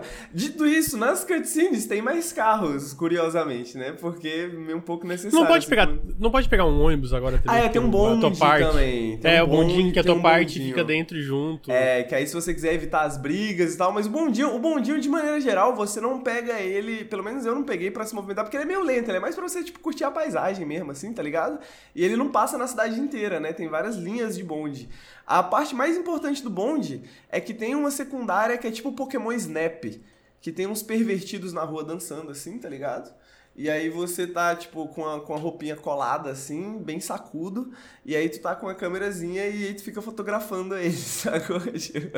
E aí você tem que fotografar eles. Aí eles surgem assim do nada, pulam, tá ligado? Passam rapidinho. E aí tu tem que tirar as fotinhas pra ganhar os pontos, sacou? E, mano, aí tem, porra, um sistema de pontuação, itens secundários, não sei o que, pá. E aí essa que é a parada, cara. Tipo assim... Ele, ele, a qualidade dele, eu sinto, é geralmente, tipo, não é, porra, mecânicas muito ousadas, é, tipo, porra, muito foda e divertido e legal de jogar isso e fazer isso. É mais uma questão de estilo e quantidade, tá ligado? É tipo, mano, tudo é muito estiloso e divertido. Por mais que seja repetitivo e chato às vezes, tipo, porra, tem o. Você sai andando por aí entregando comida, né? Meio crazy taxi, assim, tá ligado? E aí você sai pulando, faz. Mano, é meio chato, é meio, é meio bobo, tá ligado? Mas tudo brilha, tudo parece anime, tem cores, tá ligado? Pontos, você ganha pontos e tal, tal, tal. E, e isso é uma das coisas, tá? Tipo, você faz isso, aí depois você vai pro minigame do Tinder, que você pode ficar teclando com as menininhas online, tá ligado? Você cria seu perfil, e aí você sai teclando com as menininhas online, aí quando você vai conhecer elas, a maioria, tipo, é uma galinha, tá ligado? É tipo, é um cara tentando te sacanear e ele quer o seu dinheiro, Ah, tá eu, ligado? porra, eu falei, caralho, que machista, uma galinha. Achei que ele tava chamando uma mulher de puta, tipo. Não, não, Que não. isso, é, tipo, é, é literalmente uma galinha do cococó, assim. Ela, ela tá lá, ele fica assim, caralho, você consegue usar celular? Tá ligado? tipo, Eu é, vi uns é- diálogos disso do. O, acho que o Totoro tava comentando no grupo do negócio do Tinder que é muito, tipo, é caralho, mano. Os, os mínimos detalhes que é. que os desenvolvedores dessa franquia pegam sobre vivência e algumas coisas modernas, assim, conforme eles vão progredindo, né? Porque, obviamente, se pega o Yakuza Zero que saiu anos atrás, tem coisa que, tipo, ah, não, não é tão representativa do- de como é hoje. Obviamente, do exagerado, né? Do jeitinho do Like a Dragon, mas tem coisas que é muito. Mano, é, é, é- é- tu vê coisas, ide- ide- tipo. Que tu consegue identificar no dia a dia de várias pessoas. Tá É, é, mo- tenho- é- é moderno e é adulto, né? Eu acho que essa que é a parada, né? Pode falar. Eu tenho uma pergunta pro, pro Henrique. Opa. Tipo assim. o- Oito Yakuza já, né? Like a Dragon, sei lá. Oito, né? Uhum. Até mais. Porque tem também o do Japão, É, oito na série principal, aí tem, tem o spin-off, investigativo lá, que, de dois, remake. que é outro ator, não é? Não tem? É, mas é outra É, fita o também. Judgment É, é outra fita. É, é- é, o, o jogo em si parece, mas é outra fita. é outra... Aí, pô, sei lá, mano. uns 13 jogos dessa porra. Por quê? Que, que, pra, pra que mais um? Que que.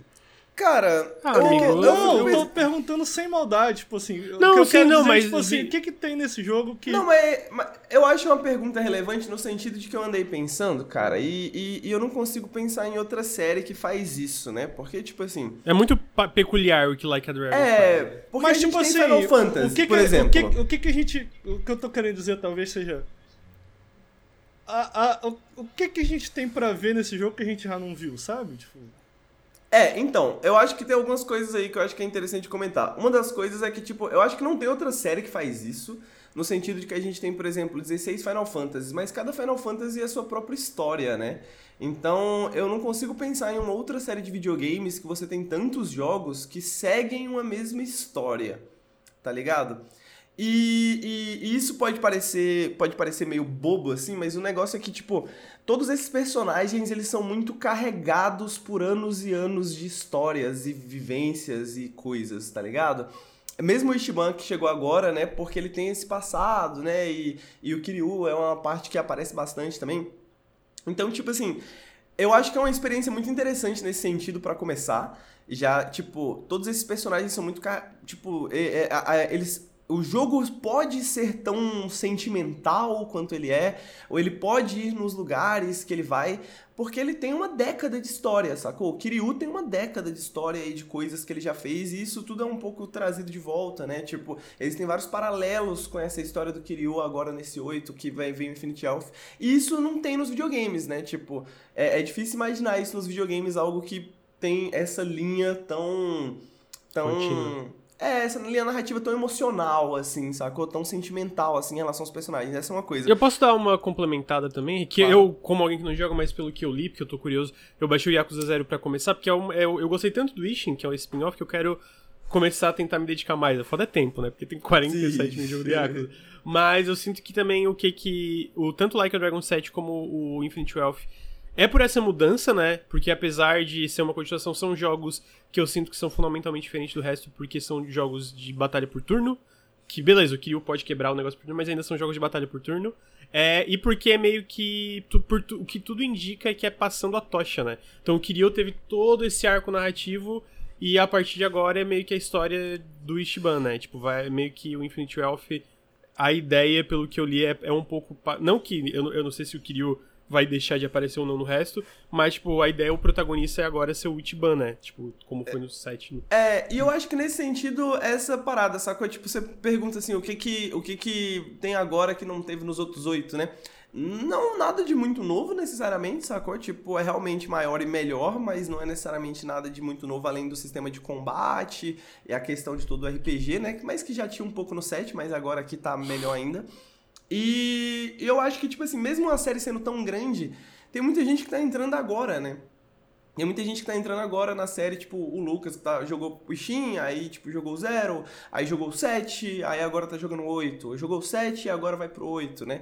Então, uhum. então, tipo, por mais que essa série tenha, tenha tudo isso ao longo do tempo, eles nunca tiveram, digamos assim, tudo isso no mesmo lugar ao mesmo tempo, né? Tipo, tanta coisa no mesmo lugar ao mesmo tempo, tanta atenção, né, do lado ocidental da coisa que vem um pouco com o zero, mas aí o 7 com essas mudanças vem muito mais forte. E o 8 foca bastante nisso, né? Digamos nessa a, a galera tava comentando de uma, uma ocidentalização do Yakuza, digamos assim, né? Ele ele ele manter essas raízes de ser um jogo bastante japonês, né, no sentido de ser bastante sobre a cultura japonesa, mas ao mesmo tempo abrir essas concessões para outros outros públicos, né, que é algo que está acontecendo nos últimos oito anos ou algo assim e que aconteceu meio que foi acontecendo e eles foram aproveitando esse momentum, né? E essa meio que é a culminação desse momentum, né? Tipo, é a, é a crista da onda, digamos assim, de Yakuza, né? Eu acho que é isso que, que talvez não de diferente, né? Mas eu acho que é por isso talvez ele seja, esteja nesse momento tão relevante da, da história da série, né? De tipo, é uma série tão longa, mas em termos de popularidade nunca esteve tão popular, né? Não, e, e, e a maioria das pessoas está começando o Kiwami por agora, está conhecendo a série por agora nesse sentido, assim, né? Uhum. E, e, e, nesse sentido, para quem tem interesse em conhecer a série, porra, o que a série tem de interessante é que é um espetáculo visual e narrativo, né? Tipo, como a questão que o Lucas estava falando, né? Tipo, é uma série que ela é ela é um, um, RPG, nesse caso, moderno, né? Que se passa no mundo moderno. E ao mesmo tempo é um, é um RPG adulto também, né? No sentido de, por mais que tenha várias questões, ele é um RPG adulto, tem. É sobre armas, é sobre crime, é sobre amizade, é sobre não conseguir pagar as contas, é sobre pagar o aluguel, é sobre ser fudido no capitalismo, tá ligado? Então, uhum. então são coisas. E, e essa é uma outra coisa que eu não vejo outros videogames fazendo, assim. A gente não tem muitos outros videogames que cobrem esse lado, né? Principalmente misturando isso com um pouco de fantasia, né? Que, que o Ishiban permite isso, né? O Havaí permite essa questão, né? Da, de, de ir pra fantasia, de ir pro exagero, algo que a, a, os Yakuzas do Ikiryu não eram tanto, né? Eles eram mais pé no chão, por mais que Sim. eles tivessem esses momentos de humor e tudo mais. E, e, e, é isso, né, cara? É sempre a questão do, do Yakuza, você conseguir misturar esses momentos de, de tensão, de dramaticidade, né, de questões morais e éticas com, porra, as bagulho mais bobo do mundo, tá ligado? Tu vai no fliperama, tu, tu, tu sabe, tu conhece pessoas que tem um, sacou? Tipo, tu coloca uma, tu, tu arranja um namorado pra sua lagosta de estimação, tá ligado? tipo, é esse tipo de coisa, né? Uma hora você tá fotografando pervertidos, outra hora você tá falando sobre como a vida é curta e como a gente tem que aproveitar e, a que, e tipo, a gente tem que estar do lado das pessoas quando elas estão nos seus piores momentos e a gente tem que confiar e por aí vai, sacou? Então, Sim. ele é um jogo que transita... A série, a série como um todo, né? Mas eu acho que aqui a gente tem isso cada vez mais forte. A série como um todo transita transita muito bem por esses momentos, né? E, e, é, e, a, e, quando a galera fala que é meio novelinha, é meio que isso, né? É uma novela que tá rolando há muitos anos e, e ela, para muita gente, e pode ser para muita gente ainda, né? Mas para muita gente já virou, virou essa, esse jogo de conforto, né? Esse jogo, tipo, porra, estar no mundo de Yakuza, sacou? Estar tá, novamente e... no mundo do Like a Dragon. E, o, e me, me responde, porque tu falou muito do contexto da série como um todo, e mas, tipo especificamente o 8, tipo, o Infinite Wealth, o que, que tu tá achando? Tá achando que ele tá sendo realmente. tá fazendo justo, tá conseguindo continuar o legado do Kiryu, tá, tá é, continuando bem a história do Ishiban? Como Cara, é que tá é, é bem curioso porque a gente tem agora, né, a gente teve o 7 bastante Shiban, né? Aí a gente teve o Gaiden, que dava uma ligação entre, entre o, as histórias do 6 e a do, do, do 7. E agora a gente tem o 8 que juntou os dois mundos, né? Então, ali acho que com umas com umas 10, 15 horas de jogo, o Kiryu entra pra sua party, né? E ele fica ali mais umas 15 horas ali e tudo mais, e tem todas as suas histórias particulares também que estão rolando. E, e, e, é curioso que a gente vê pela primeira vez essa interação mais aprofundada entre os dois, né, mano? Tipo, os dois bebendo e falando besteira, e o Kiryu sendo sendo sério, mas ao mesmo tempo, às vezes meio pervertido, tá ligado? Que o Kiryu é desses, né, mano? O Kiryu é meio desses, assim. E aí o Ichiban fica assim, carai, Kiryu, não sabia que você era desses, não, mano? tá ligado? tipo, essas interações entre os personagens, assim, ver como como ambos têm visões diferentes sobre o mundo, mas que se complementa, é muito foda, tá ligado? E a história continua muito bem. É, é sempre complicado porque, tipo assim, mano, é uma história que eu tô com 30, 40 horas e ela não foi para lugar nenhuma, assim, sacou? Tipo uhum. assim, ela é uma história que. É, é, eles têm algumas, é, tipo Yakuza tem sempre uma narrativa tão boa, mas é meio que um, um, uma forma de contar histórias um pouco diferente do que às vezes a gente pode estar acostumado. Então, tipo assim, você tem esses personagens muito interessantes que você conhece nessas 30, 40 horas, mas tudo, tudo, toda pista que você persegue, ela meio que acaba dando num, num beco sem saída, assim. Então você vê que, tipo, a história não vai muito pra frente. Ela meio que vai pros lados, assim, sacou?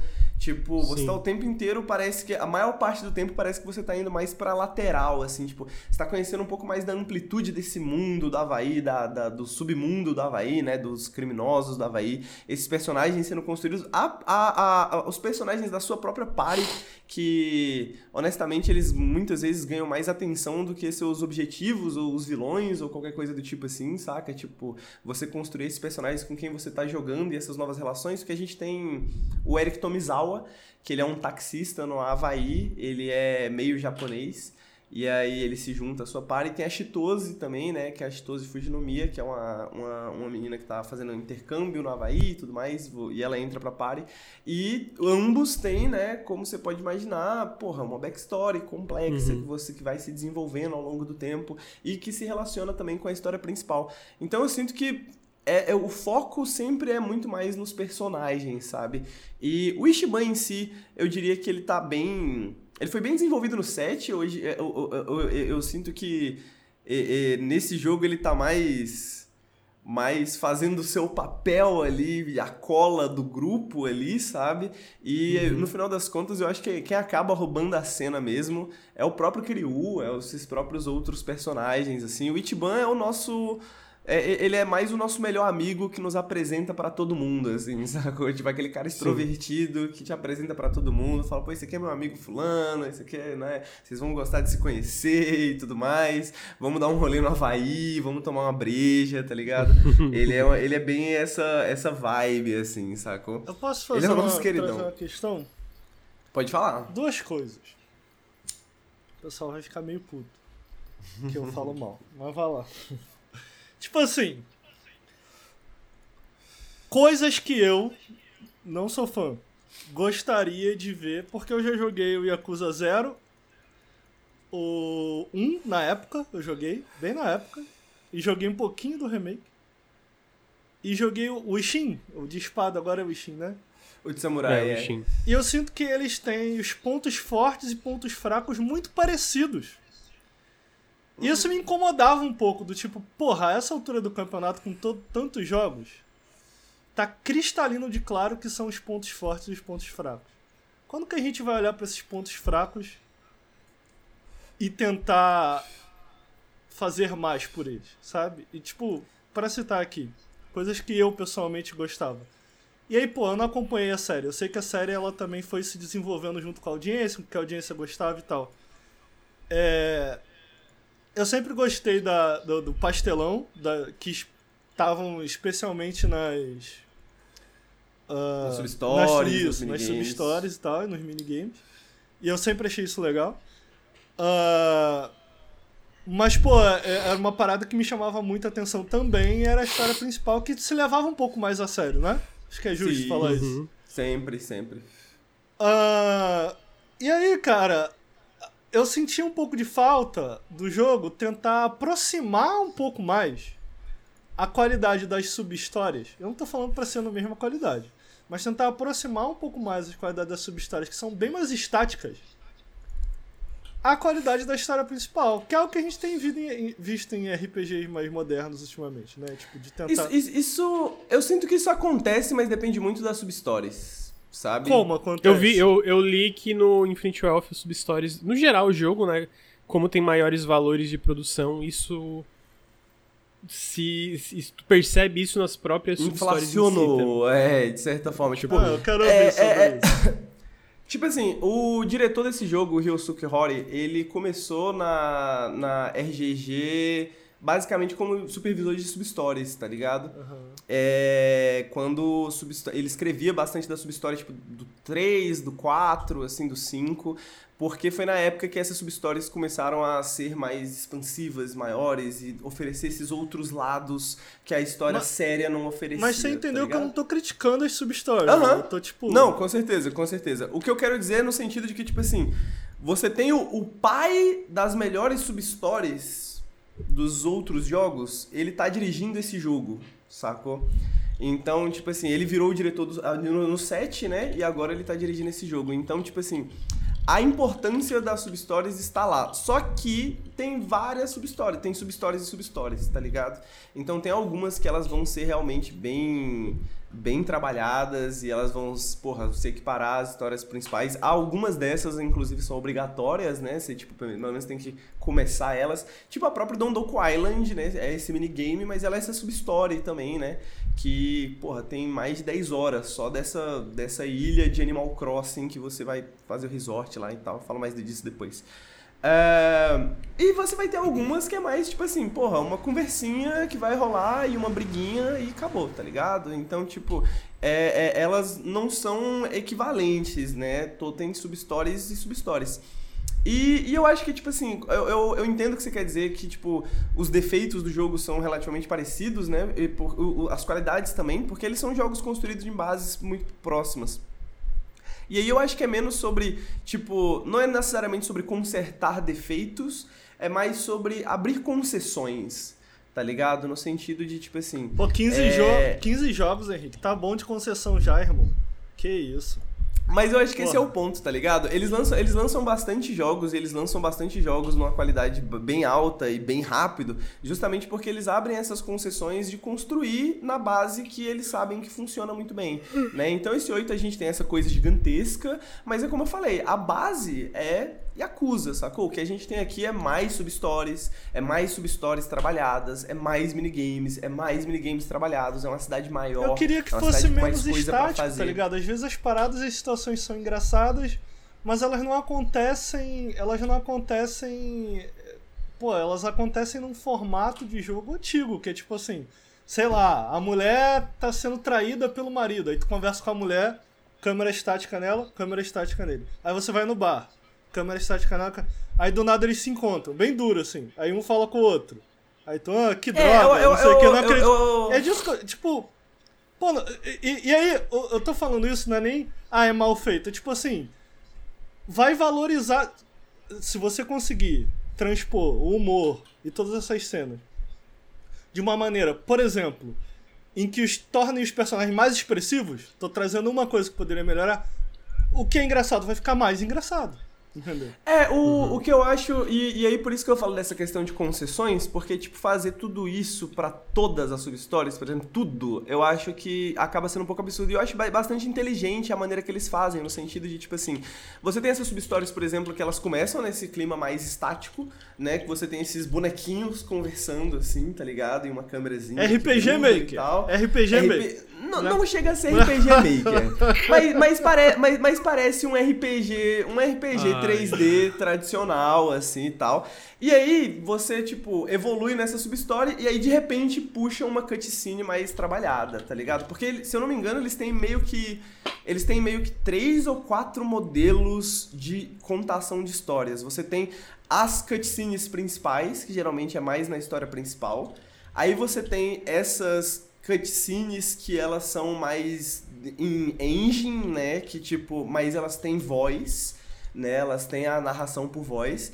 E você tem essas cutscenes que são mais bloquinho de texto e os personagens falam só uma palavrinha assim, ei! E aí, tá ligado?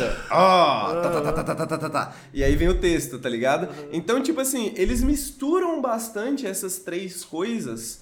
E aí eu acho que fica legal porque não fica cansativo necessariamente, sacou? Tipo, eu não sinto essa sensação que você sente de parecer tá, tipo, mas o, o jogo, repetitivo o, nesse sentido, porque tá sempre meio que, tipo, o, uma hora vem aqui, uma hora vai pra lá, uma O jogo pra, não tá. olhou para isso, então, tipo assim, nesse sentido. Tipo, eu, tá, tá... eu é, é, eu acho que essa que é a questão de concessões, assim, tipo, eu acho que da maneira que eles fazem jogos, eu acho que você tem essa opção, assim, a gente pode fazer mais substories ou a gente pode fazer menos substories e deixar elas mais trabalhadas, Menos, digamos menos, assim. menos, menos, menos, E, menos. pois é, mas esse é o jogo, esse é o jogo maximalista, entendeu? Esse é um jogo sobre é um Mas banquete, quando é um você se tornou essa pessoa, Henrique, que, que é o Mas é que é que maximalista? é Eu esperava mais de mas- você.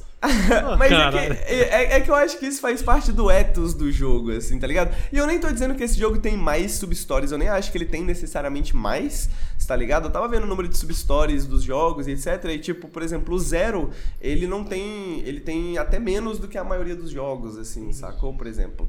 E ele tem uma, algumas das melhores substories, assim, sabe? Elas são bem, são bem maneiras. Tá bom. Mas, mas eu acho que é isso. No final das contas, é, é- existem várias concessões. Tem várias coisas que em Yakuza que meio que, tipo assim, faz sentido hablou ignorar, muito, entendeu? hablou muito pra falar tá a mesma merda. Entendi. Agora é que outra tá coisa. me- não, não tá a mesma merda. Eu acho que, tipo assim, existe, um, existe mais alcance, existe mais qualidade, mas eu acho que, tipo assim, se você procurar, você vai achar, tá ligado? Porra, se você tá procurando uma substory que é boba e que não serve meio que pra nada aí, que é contada meio. Tipo, você vai achar, tá ligado? Tem vários momentos no Yakuza que você fala assim, caralho, meio bobo isso aqui, tá ligado? Não, mas essa é a precisava. graça. Entendeu? Eu não tô criticando. Mas essa é a graça. a graça é ser meio bobo. Eu só, eu só acho que, tipo assim, se tiver. Não, o que eu digo meio bobo não é nem de ser pastelão, assim, é de tipo assim, de ser desnecessário, assim, digamos assim, sacou? Tipo, pô, você tem, você tem, você tem essa conversa, aí você tem essa luta, aí você fala assim, porra, é isso? É isso? É tipo assim, a a gente passou esses cinco minutos aqui pra fazer essa piada, tá ligado? Essa piada que nem tem graça Tá bom. às vezes. A outra coisa. Tipo, isso acontece. Se você procurar, você vai achar, tá ligado? Mas se você abrir o seu coração, você vai achar muito mais coisa pra gostar do que coisa pra desgostar, tá ligado? A outra Esse é coisa que eu queria saber é. O Yakuza ele sempre teve esse esquema de enquanto você tá explorando ou enquanto você vai de uma missão pra outra, você encontra uns caras random na rua. Antigamente tinha até. Não era em tempo real, né? Tipo, pegava o loadzinho no 1 lá, de PS2 Uhum, uhum, que eu joguei, eu lembro que tinha loading e aí tu ia pra batalha e tal. É, o, o Zero já fica um pouco mais seamless, né? É. Aí o Ishin, ele fica um pouco mais ainda, o Gaiden mais ainda. Eu lembro que isso, fu- pra mim, funcionava um pouco mais, até nos jogos mais recentes, porque, pelo fato da, da luta ser em tempo real, você ia ali pô, metia porrada na galera em tempo real, era legal. Tipo, você não tinha que manejar menu, você não tinha que. Uhum, uhum. Por exemplo, eu, eu acho que a luta em tempo real, porra, eu não tô aqui falando que tempo real é melhor que turno. Não entendo assim, pelo amor de Deus, porque Não, eu não é, acho eu entendo, isso. eu entendo. Eu não acho isso.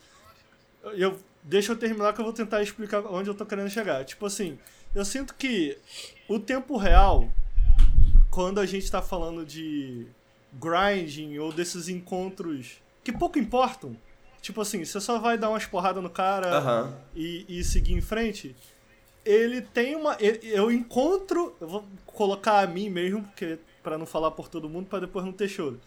Eu encontro nesses encontros em tempo real curtos é uma uma forma de engajar mais entre tipo eu mesmo encontro a minha própria diversão tipo pô, vou pegar isso aqui e bater na cabeça eu poderia só dar soco nele mas não eu quero pegar aquilo ali e dar na cabeça do cara eu quero usar esse poder aqui eu quero usar isso aqui sem é menos burocrático do que a cada sei lá 30 segundos 40 segundos enquanto você está explorando a cidade você ter que ir para um menu e etc e aí eu fico me perguntando porque eu não joguei o jogo em nenhuma dessas versões por turno.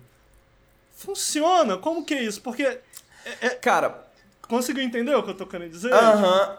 É um bom gancho pra gente falar do combate desse daqui, porque eu acho que é um dos pontos principais pra Tá mim do, do Infinite Wealth. E, e, e é isso, né? Tipo, eu. Esse jogo deixou bem claro pra mim que acho que a parte que eu menos gosto do set é o combate. Hum. Tá ligado? Porque eu adoro a ideia de fazer um combate por turnos. Eu acho que ele, porra, a maneira que eles envolvem isso na história é fantástico, né? Você não sei se você sabe, mas o Ichiban, ele é viciado em Dragon Quest, né? E aí, por isso que ele vê o mundo como um herói, tá Ah, ligado? é? Ele quer ser um herói de JRPG, sacou? doido, Mas ele E fala. aí- Não é Dragon Quest no jogo, né? Não, ele fala literalmente Dragon É? Quest. É, é, é, ele fala Pode? literalmente Dragon Quest. é de outra pode, eles empresa, citam né? tudo. Eles citam tudo, mano. É porque é, é japonês, né, cara? Tipo, eles querem falar de coisas que são importantes no Japão, né? Aí Dragon Quest, eles falam de Dragon Quest. E aí ele fala, tipo assim, pô, não. Aí alguém, no set alguém até pergunta pra ele, porra, você é forte pra caralho, você podia dar porrada nesses caras tudo e não apanhar nenhuma vez. Aí ele fala assim, não, mas o herói, ele tem que apanhar um pouco, porque se ele não apanhar um pouquinho, ele não é um herói, o herói tem que voltar, né, e pá, e bater e tal. Então, tipo, ele é bem diferente do Kiryu nesse sentido, e eu acho que em termos de diegéticos, assim, eles fazem isso perfeitamente bem tá ligado? Dito isso, eu acho que tem alguns problemas. Porra, o combate do set é meio chato, tá ligado? Tipo assim, ele é meio. Ele fica bastante repetitivo, relativamente rápido. É, eu acho que ele tem algumas questões meio foda, assim, que é tipo, algumas coisas meio frustrantes, assim, tipo, os inimigos têm uns ataques de oportunidade, né? Tudo você tem que apertar botão, não sei o que, pá, que torna o bagulho extremamente maçante, muito rápido também. E tem uma segunda questão, mano. Yokohama é uma cidade japonesa, tá ligado? É uma cidade pra se caminhar. Então, tipo assim, só tem corredorzinho, tá ligado? Tipo, então você é obrigado a bater nessas lutas o tempo inteiro, porque você o tempo inteiro encontra esses malucos andando e você não consegue desviar deles, tá ligado? Então você, mano, tem luta, luta, luta atrás de luta. O 8, cara, eles foram super inteligentes que tem algumas questões. Eu acho que a própria cidade, o design da cidade já, já facilita. A cidade é mais ampla, né? Você tem mais espaço para caminhar, você tem mais pistas, tem mais rua, mais asfalto. Então você pode simplesmente evitar a maioria das lutas aleatórias. Tipo, é super evitável, assim, se você não quiser. Além de você ter outros métodos para evitar essas lutas. É... Quando tu, tá, quando tu, tu tá num nível muito maior, agora tu pode resolver automaticamente Sim, também, né? quando você tá num nível muito maior, você aperta um botão que é o massacre. Aí todos os bonecos atacam rapidamente, assim, aí um ataque acaba o pagode, tá ligado? E isso já facilita bastante. E, porra, né, o prato principal aqui é, mano, o combate agora ele não é totalmente por turnos, né, exatamente, sacou? Tipo, ele... Antes era um combate por turnos pi- pique Dragon Quest mesmo, assim, menu, menu, menu. Agora você tem um personagem, ele tem um círculo que ele pode andar, e aí se você estiver perto de quem você está atacando, você ganha um bônus de proximidade. Dependendo do ângulo que você ataca, o seu ataque joga o inimigo para trás. E aí se ele bater em outro inimigo, ele leva dano. Se ele bater numa parede, ele leva dano. Se ele bater num amigo seu, seu amigo seu dá um ataque Pela de oportunidade. E só pela descrição, tá me lembrando um pouco Marvel Midnight Suns. Você não jogou isso, não? Ah, eu cheguei, a, eu, eu cheguei a jogar, mas honestamente foi pouco. Eu não lembro exatamente do combate, porque eu lembro das cartinhas, mas, não Mas é interessante, fitas. Mas é, achei interessante. mas é meio que nessa, meio, meio que nessa fita. É- Ele tem uma coisa mais tática nele, assim, de tipo, um- um- uma questão de posicionamento, tá ligado? E aí, mano, eu tava percebendo ontem, eu tive essa realização ontem jogando, chegou um ponto que eu falei, caraca, faz mó tempão que eu não luto, tô com mó vontade de sair numas lutinhas, sair numas brigas, tá ligado? Coisa que não acontecia no set, sacou? Tipo, tanto porque eu podia passar oito. ah, Nesse eu posso passar oito horas evitando briga, e também porque a briga é muito maneira, tá ligado? Tipo, o combate tá muito maneiro e tá muito inteligente, assim. Então, eu sinto que, tipo, enquanto a gente tá falando dessa questão de maximalismo, né, e muita coisa que o e, e tem muita coisa que é tipo meio que tudo bem é tipo um, um- um- é meio um excesso ali do Yakuza que a gente gosta desse excesso. O combate eu sinto que eles foram fundo assim, sacou de tipo fazer um combate, porra, bem maneiro, um combate bem definido, um combate que tem mecânicas muito bacanas. Tem, tem coisas que, é- que eu tô com 30 horas de jogo, eu não liberei ainda do combate. As classes novas que você tem, que as classes novas elas são baseadas em atividades que você faz no Havaí, né? Então tu vai numa, numa, num bagulho de turismo, aí tu fala assim, porra, quero dar, quero fazer um rolê de surf.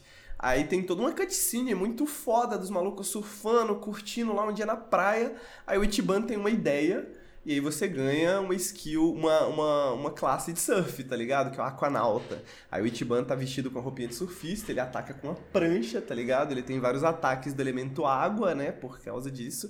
E cada classe tem o Ultimate lá também, né? Que, a gente, que eu nem liberei ainda. Com 30 horas de jogo, 30 e poucas horas de jogo, eu não liberei ainda. Que é tipo esses ataques super especiais com as cutscenes absurdamente bizarras e, e- e pesadas, tá ligado?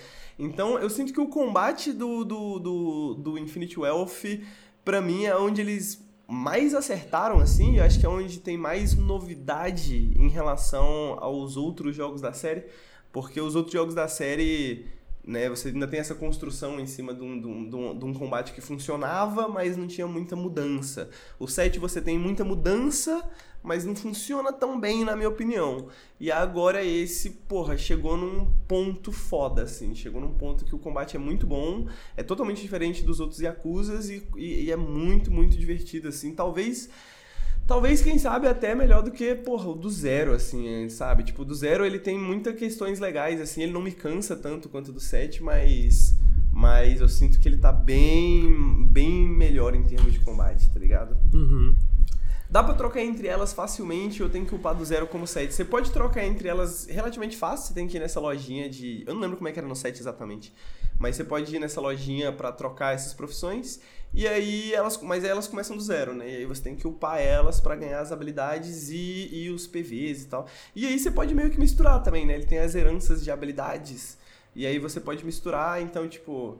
Pode pegar uma classe que é muito ofensiva, mas como você tinha pegado aquela classe de suporte, você também tem umas skills de cura, você tem umas skills de status, uma- uma- umas, umas paradas nesse sentido. O. O, o, o 7, o 7 com certeza é, não, era tão, não era tão forte nesse, nesse termo de combate, assim. É, eu vi alguém comentando quando eu tava jogando o 8 de. Porra, chegou um ponto no 7 que eu pegava táxi pra todos os lugares, porque porque eu já não aguentava mais andar por aí e cair em combate aleatório, tá ligado?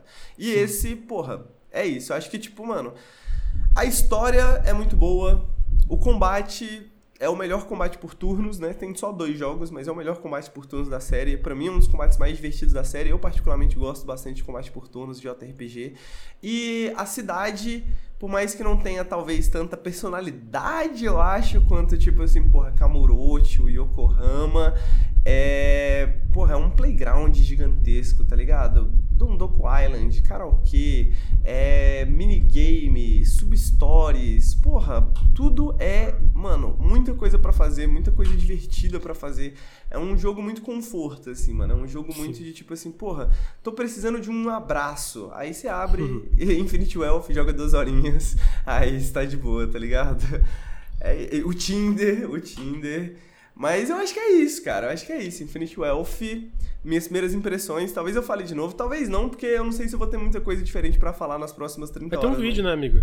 Mas vai ter um vídeo, mas vai ter um vídeo do, do, do, do, do jogo. Mas aí talvez eu não traga no, no Periscópio de novo. Assistam Assistam o vídeo. O vídeo Pô, a localização pra PTBR tá muito foda, tá? Isso é um bom, bom ponto lembrar, mano. Tá muito foda. Poderia falar por, por horas.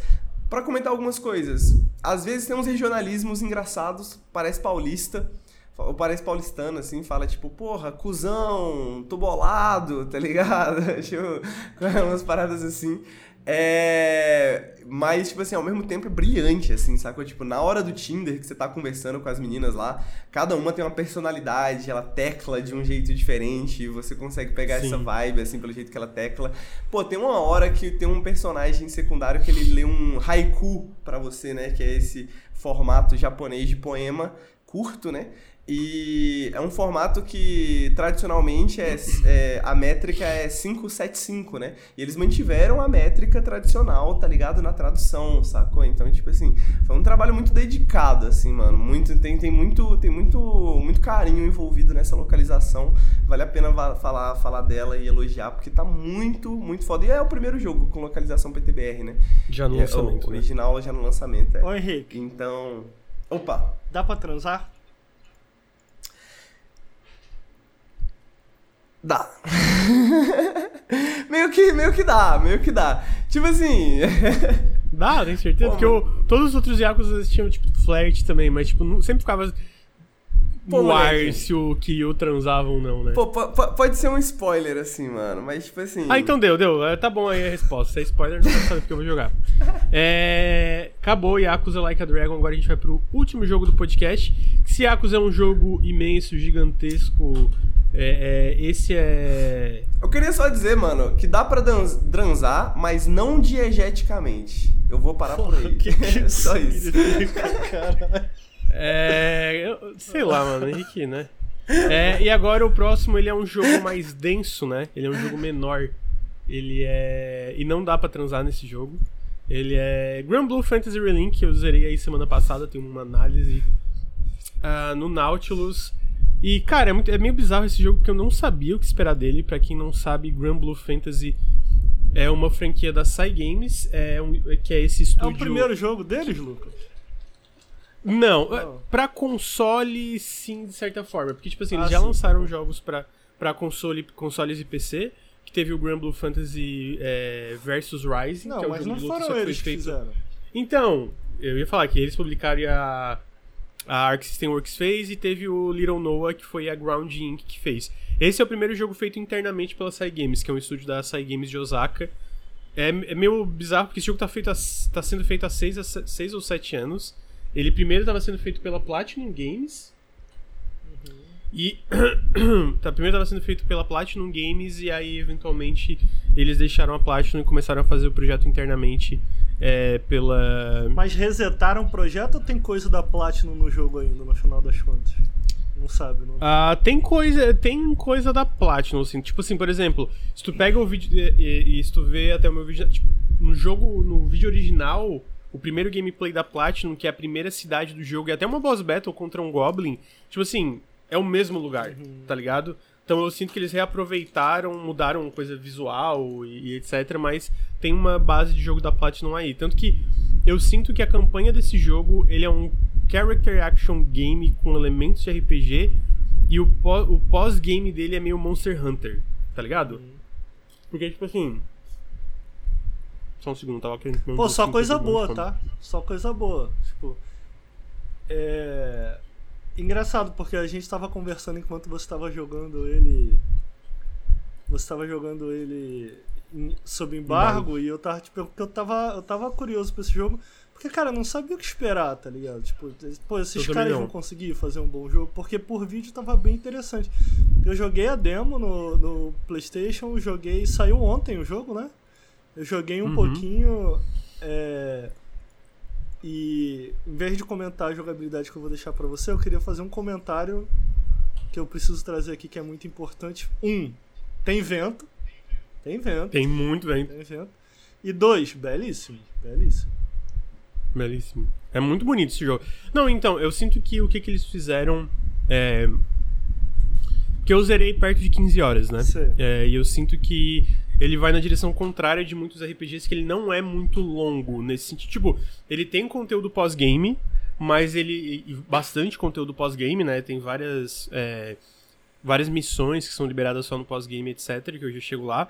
Mas a campanha principal, ela é, é, é curta, densa e ela não tem enrolação. Eu vi uma crítica muito comum. Muito. Eu vou pegar o Final Fantasy XVI de exemplo.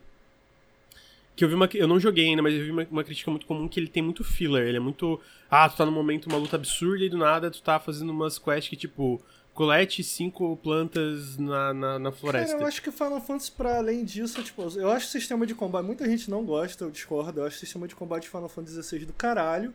Mas não funciona pra um jogo tão longo. É tipo, é tu querer fazer. Uhum. É tu querer botar Devil May Cry 50 horas. Devil May Cry é bom e funciona justamente porque ele não é um RPG, ele é um ético focado que, que, que vai onde ele precisa, sabe? Então, tipo assim. Para além disso, o, o Final Fantasy XVI, porra, se pá, é um dos jogos mais fáceis que eu joguei na última década, assim. Não tem dificuldade Uhum. nenhuma. Então, tipo, fica entediante. Muito, muito cedo. Sim. É, então, esse. Como eu falei, a campanha principal. Eu acho que varia de 10 a 15 horas. Eu levei mais é, perto das 15 porque eu sou mais lento jogando, né? Ah, mas ele funciona mais ou menos assim. Tu tem esse teu. Tem uma parte, né? Tem quatro personagens. Os quatro são jogáveis. É, tu pode usar. Tipo. No prólogo e, uma- e no comecinho tu só pode usar o Gran, ou eu não sei se é o e a Gran. É, o É isso capitão que eu ia perguntar. O nome do menino é Gran e o da menina é Blue? Não é possível. Não, não sei. Eu acho que se for um- tu é um homem, tu é o Gran, se tu é mulher, tu é a Gran. Ah. Eu não sei, eu não tenho ideia. É, mas assim, tu pode botar o nome do teu personagem, né? Mas eu digo no, no lore ali do jogo. Pode usar um dos dois. É, então. É, basicamente, tu pode. Tu escolhe nos dois, aí tu tem uma introdução. E aí, eventualmente, tu pode usar qualquer um dos quatro personagens. Eu queria dizer o meu maior problema com o jogo antes de falar das partes que eu gostei, que é a parte da história. Porque, como eu falei, Grand Blue Fantasy é essa franquia que nasceu no mobile, né? É, ela nasceu como um gacha pra celular e muito popular e etc. Então, tem todo um arco narrativo enorme nos gachas, que mostra as, a- as origens dos personagens, vários personagens que tu conhece no jogo, etc, etc, etc. E o jogo, Grand Blue Fantasy Relink, ele te joga no meio da história e foda-se. Ele não te explica nada, irmão, nada. Tipo assim, tu chega no teu dirigível numa ilha chamada Zega Grande, e aí tu já tá na tua parte e falam: "Não, a gente tem que chegar no final pra achar o teu pai". E tem do nada a menina invoca um dragão gigante, do nada esse dragão gigante perde o controle e começa a te atacar e ela puxa o dragão pra dentro dela. Eu fiquei assim, ó, que porra tá Mas Com acontecendo? todo respeito, Lucas, esse é um problema do jogo ou é um problema teu? Não, mas o meu ponto é, Porque- tipo, não me incomodou, porque, tipo assim, no fim eu não tava tanto pela história. Mas, tipo, no sentido de tu tá completamente perdido, tu não entender nada, tá É ligado? porque, tipo assim, um- uma, uma, uma parada complicada em Otaku é que ele quer muito significado de desenho animado, né? Tipo, foda-se essa porra. Mas, mas não é o Mete ponto, a porrada amigo. nos Tipo assim. Não, então, mas é isso que eu tô falando. Tipo, não, eu, eu, eu não me incomodou porque no fim eu não tava me importando tanto com a história. Pronto. Até porque os diálogos e tudo é muito bobo, sabe? Só que, tipo assim, o fato que eles se jogam na parada e foda-se, tipo, não, não, não te explica nada. E eu acho que contextualizar um pouco o que que tá acontecendo é interessante. Entendi. Pra tu no mínimo saber o, quem é o teu personagem, etc. E o jogo até faz isso. Ele tem um glossário, algumas coisas que explicam algumas dessas paradas. Mas é tudo muito desconexo, tá ligado? Do nada tu tá. Ah, tu tem que salvar o mundo. E foda-se. Pronto, salvar pra o mundo. mim tá bom. Pô, eu tinha que ter assistido o anime, Ah, mano. o top. É, no anime. No anime eles explicam. Parece que o anime, a primeira temporada do anime é tudo que acontece antes desse jogo. Mas eu não vou assistir um anime pra jogar o jogo, tá ligado? Top, top É. pra mim, Como? animes são aqueles que, cara, a gente tá lutando pra salvar o mundo ou a gente tá lutando num torneio e quem ganhar é umas pica. Pra mim, esses são Sim, os mas mais esses pica animes. Mas esses animes têm um começo, amigo. Tu começa, tá ligado? Tem um começo. Esse aqui é como se tu. tu- Esse aqui é como se eles te jogassem no arco final. Entendeu? Amigo, é porque, tipo tá assim, tu final. começa Dragon Ball do Z. Tu tem ali o Goku, mas foda-se, o Goku vai cair na Não, porrada. é a mesma coisa. Não, não é a mesma coisa. Não é a mesma coisa. bom. É, mas assim, é uma coisa que eu acho que pra quem é, querer entender alguma coisa é um problema, porque o jogo realmente não te conte- conte- contextualiza de forma alguma. Agora, eu não me importei muito, porque se o nível do anime ou do gacha for o nível desse jogo, quer dizer que a história é meio que uma merda. Então, tipo, caguei. É... Mas a parte legal é que, assim, é um jogo de ação excelente, tá ligado? É, é um jogo de ação muito, muito, muito bom. Então, tipo assim, tu começa, tem essas lutas, ele te explica algumas coisas do jogo, então tu tem o ataque fraco, o ataque forte, quando tu dá dodge, tu tem um, é, desviar e bloquear, então quando tu desvia... E aí tem aqueles negocinho, tipo, ah, tu desviou bem na hora que o inimigo te ataca, tu tem uma janela que tu fica invencível, tu tem bloqueio... E o que que eu gosto desse jogo é exatamente esse lance de ele não perder o tempo e ele ser mais denso, é que, cara, beleza, ele tem 15 horas ali. Nessas 15 horas, tu tá toda hora chegando em locais, biomas é, é sempre novos, e os chefes e situações são sempre, tipo, set pieces muito, muito legais. Tipo assim, as set pieces e os chefes desse jogo são incríveis, mano. No final do jogo, cara, a última, a última luta quando eu tava tocando a música e tudo que tava acontecendo, eu tava. Caralho, Pô, que hype, mano. Que hype. Legal, cara. Tem uma boss battle no começo. Não, mas é, tipo, já é legal. legal ali o dragão e tal, aham. Então, tipo, eu, eu sinto que essa parte do combate, etc, tipo, a parte de jogar, ele já é interessante desde o começo, mesmo se tu tá perdido, tá ligado? Porque o combate já é uma coisa gostosa que tu vai se aprofundando, porque os chefes, conforme tu vai enfrentando os chefes mais pra frente, eles vão ficando cada vez mais exagerados, tá ligado? E o que que eu sinto que funciona é porque esse jogo, tipo, os chefes... Os inimigos normais não, mas os chefes, eles têm muito HP. Só que, tipo, eu sinto que não fica aquele jogo que é, que, tipo tu sente que tá batendo numa coisa e não tá fazendo nada, porque eles têm muito HP, mas eles têm várias fases. Então, tipo assim, conforme o HP vai descendo, cara, do nada ele vira outra criatura e tu tem que fazer um monte de coisa, desviar um monte de coisa. E, e, o- e eu, eu sinto que a música, que eu, parcialmente foi é, composta pelo Nobuo Uematsu, então, né, porra, é pica, que é o compositor da. da Mas, tipo assim, Fantasy. os inimigos são tudo gigantão ou tem tipo o Sazuki? Que é tipo. Não, tem, Tem tem, o tipo Sasuke. Tem, tipo. Sasuke. tem, tem o Sasuke, tem o Sasuke. Entendi o que tu quer dizer. Aquele duelo, É, assim. pô, tipo, isso é tem, tem, maneiro. Tem, tem, tem também, tem também. É. Pô, e tipo assim. Então, conforme eu fui progredindo, é. é e, e aí o que, que é outra coisa interessante? Então, tipo assim. Tem seu personagem, tem que jogar no começo pra o tutorial ali, que é o capitão a capitã. Só que a partir do momento que passa o tutor- tutorial, tu pode jogar com qualquer outro personagem da parte. Então, tipo assim, Isso é ah, muito tô achando maneiro, chato cara. de jogar. É, e cara, o, Isso é o que, que é maneiro não é o fato de tu poder trocar. É que todos os personagens, amigo, eles são. Tipo, eles têm skill trees, assim, que libera golpes e etc. Muito Eu não, eu não expansivas, cheguei a tá ver- ligado? Eu, eu gosto muito de character action, gosto de jogo de luta, muita gente sabe. E, pô, ele tem alguns elementos, eu não joguei muito a fundo, eu joguei só a demo, e na demo já tinha, sei lá, mano, uns 10 personagens pra jogar. E você citou que ele é um jogo que vem de gacha, né? E eu sempre imaginei, cara, eu joguei recentemente, eu joguei O Genshin 10 Impact, horas né, de Genshin. Impact. Achei ruim pra caralho. Ruim pra caralho é exagero. Achei ruim. não me diverti, não me diverti. Mas é inegável que tem coisas interessantes ali naquele jogo que. O problema é, tipo assim, o jogo em si não é ruim, o jogo é, é médio, mas é um jogo médio envolto a uma camada grossíssima de bosta. E aí, tipo assim, o que tá dentro não é gostoso, porque tu só sente o gosto da merda. E aí, pô, eu larguei por causa disso, mas eu fiquei imaginando, porra, mano, e se a gente tira essa camada grossa de bosta aqui? Como é que fica? E aí, eu sempre fiquei curioso e, pô, mano, e se um jogo de ação, pega um jogo de ação, só que em vez de ter esses elementos de gacha, porra, bota boneco pra caralho pra tu controlar. E, mano, quando eu vi que esse jogo faz isso, eu falei, caralho, que irado. E aí, e aí, voltando pra isso, o que, que é legal é que todos esses personagens são super. Tipo assim, não é tipo, ah, beleza, vamos dizer que tem, tem, tem cinco personagens que, que usam espadas, que deve ter, tá? Que cinco personagens que usam espada como arma. Mas, tipo assim, todos são muito diferentes de jogar.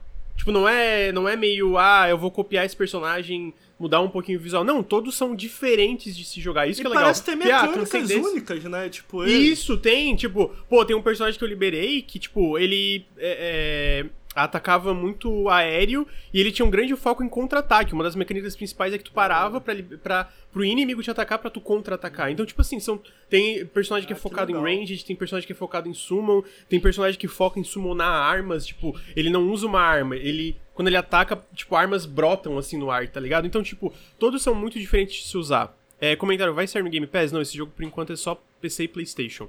É... é, tomara que rode no meu PC. O meu PC, ele é... Eu não sei se hoje ele é bom, o, Ri- o Ricardo pode falar, ele sabe a minha build, ele ah, é, ele, é, ele é médio. Ele é médio. médio. Ele é, uma- médio. é um- Rodei é tudo no 1080? Ultra, ainda é uma É 1080. médio. Rodei tudo no Ultra e praticamente teve pouquíssimos casos que teve quedas, assim, que é uma, uma ou outra boss fight muito exagerada e na segunda cidade do jogo, que é uma cidade maior e cheia de gente, etc. Mas ele tá super bem otimizado É, no dito- PC, eu acho. Dito isso, é... Não sei se teve essa experiência. Ah, porra, é foda pra mim comentar, você o chato É, tem uma eu- 3090, eu tenho né? uma 4080, então, porra... É 40. Vou tomar no cu. É, mas, tipo assim, não tem DLSS, né? O que me deixou meio... E, e o- o- os Pô, settings isso, do jogo pra é, rodar tipo, bem no Ultra. o- Os settings do jogo é tipo assim... Você quer rodar o jogo sim ou não? Esses são os settings do jogo. Porque, tipo, É. tem alto Mas, tipo baixo, assim, e Acabou, não, Mas não não tem acha mais nada. bom- Não, mas você entendeu o que eu tô falando? Tipo, geralmente Sim. um bom porte a gente associa a ter várias opções. O jogo é tipo, como é que tu quer jogar o jogo? Bonito ou feio? Aí tu bota alto ou baixo. Acabou. Não tem. Sério, não tem mais nada. tipo, tem resolução e tem isso. Mas dito isso, pô, pra uma 1080 tá rodando a 60 FPS é porque tá bem otimizado. No parece, Ultra. é. No Ultra, no Ultra, tá? Tipo, o jogo já botou tudo no Ultra, eu até fiquei preocupado. Aí eu comecei a jogar e falei, caralho, mano, tá liso. E ele é um Real Engine e não tem stutter. Porra, isso. Né, a gente sabe como isso é raro hoje em dia. É, então, só comentando nisso. E aí é legal, então, porque, pô, eu joguei a maior parte do jogo com o personagem principal. Eu gostei dele e eu queria, tipo, entrar na história. Ele sabe, só acompanhar pra ver. Mas é muito legal porque ele tem essa parada de liberar vários personagens. Até perguntaram, é, upa individualmente ou upa tudo junto? Upa tudo junto. Eu acho que quem tá na tua parte ganha mais experiência, mas todos os personagens upa- upam juntos. Mas eu vi uma dica muito boa que é tipo assim. Eu recomendo, porque no jogo, con- conforme tu vai progredindo, tem uma parte, eu acho que de seis ou sete personagens liberados no início. E aí tu tem uma lojinha no jogo. Calma, não tem nada de usar dinheiro real. Conforme tu vai progredindo e fazendo missões, é, especialmente as várias missões opcionais, tu ganha tipo uns tickets. E tu usa esses tickets pra comprar mais personagens pra se juntar à tua parte. Eu vi uma dica muito boa que é tipo, compra esses personagens que tem interesse, tirando se tu tiver que querer jogar com algum durante o jogo, depois de tu zerar. Porque quando tu compra depois de zerar, eles já vêm upados bem mais pra frente. Tipo, eles não vêm no nível 20, eles vêm tipo no nível 60, nível 50. Então, pra quem quiser o grind aí de liberar tudo, eu, vi, eu achei uma boa, uma boa dica, né? É, Mas, O que, eu- o, que Falei, eu, o que eu achei interessante nesse modelo, eu não sei qual. Você foi só na história principal? Porque você falou que serão 15 eu fiz horas. várias missões opcionais. Eu fiz várias missões opcionais. é, fiz algumas missões opcionais do, do endgame. é, e, é, então, deixa eu só explicar a estrutura que funciona assim. Tem a história principal, que ela é bem linear, tá? Os mapas são bem lineares. Tipo, tem coisas que tu pode descobrir, coisa opcional aqui e ali, mas são Não mapas. tem uma coisa de tu chegar pequ- numa cidade e pegar um monte de side, não tem isso. Tem, Tem. tem, tem, tem, aham. É, mas mesmo, é porque, é, é- é porque existem dois tipos de sidequests. Tem as sidequests que tu pega nas cidades, só que eu sinto que todas elas são bem simples. É tipo assim, tu vai lá e pega... Me lembra até sidequest de MMO, da sidequest da cidade, porque não tem um aspecto narrativo nelas. Não tem cutscene, não tem nada. Tu vai lá, conversa, é uma caixinha de diálogo, tu pega e tu vai numa missão e vai fazer.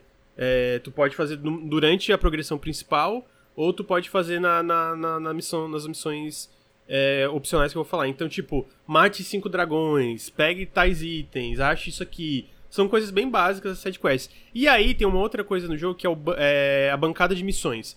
Essa bancada de missões são chefes opcionais, chefes extras que tem, tu libera. é, no pós-game tu libera dificuldades mais altas, que tem ainda mais chefes, essas coisas. Que tu escolhe pra ir. Aí quando tu escolhe, tu pode ir no matchmaking pra tu jogar com outras três pessoas. Ou tu pode ir com o IA mesmo. Aí tu, aí tu sai do. Tu escolhe na bancada de missões, vai apertar, ok, você quer ir? Aí tu aperta X, dá uma- um loading e tu já aparece na missão. Então, nesse sentido, eu sinto que é um pouco Monster Hunter. Porque várias das coisas que tu, tu, tu libera no pós-game são esses chefes, sabe? Que são consideravelmente mais fortes do que os chefes que tu enfrentou antes. Que tu vai ter Pô, que grindar, é, melhorar, tu, Eu- eu acho- melhorar tuas armas, melhorar, melhor, melhorar teus personagens pra tu conseguir enfrentar eles, tá ligado? E eu sinto que, tipo assim, eu não tive nenhum, nenhum momento durante o jogo eu morri. Tipo, eu morri, ah, você falhou. Mas eu fazia muita coisa, então eu sempre tava num nível parecido com o nível do chefe que eu estava enfrentando. Então eu caía durante a luta, eu tinha que me curar e, tipo, alguém tinha que vir me salvar do, do, do- da IA, mas e algumas eu cheguei bem perto de todo mundo morrer.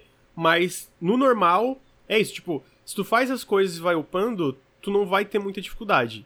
Mas não é uma coisa que vai ser tipo assim, ah, vou ficar perdendo xxx. Não, tem que desviar dos golpes. E cara, o que que eu gosto, tipo, eu vou fazer uma comparação aqui, mas pensem.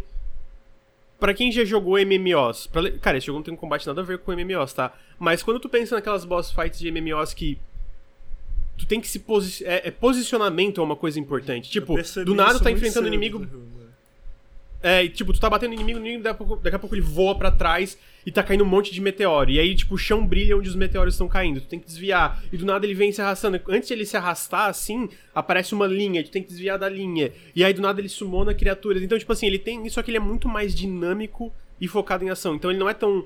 Ele é bem telegrafado, mas não é aquela pausa que tem em MMO, Você sabe? sabe que eu gosto muito disso, cara, porque é uma coisa que se fala muito em MMO, justamente que muita gente acaba não tendo acesso porque não joga. Eu acabei tendo por jogar alguns, mas não um acesso profundo. São essas mecânicas de MMO que, sinceramente, eu acho que funcionam super bem. E, e- Sim, funciona. Eu, eu, eu fico frustrado de não usarem isso, mais.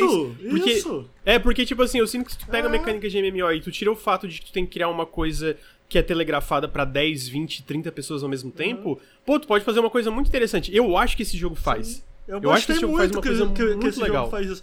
Eu senti essa inspiração também. Já no primeiro chefe você sente isso, na demo que eu joguei eu Sim. senti isso também.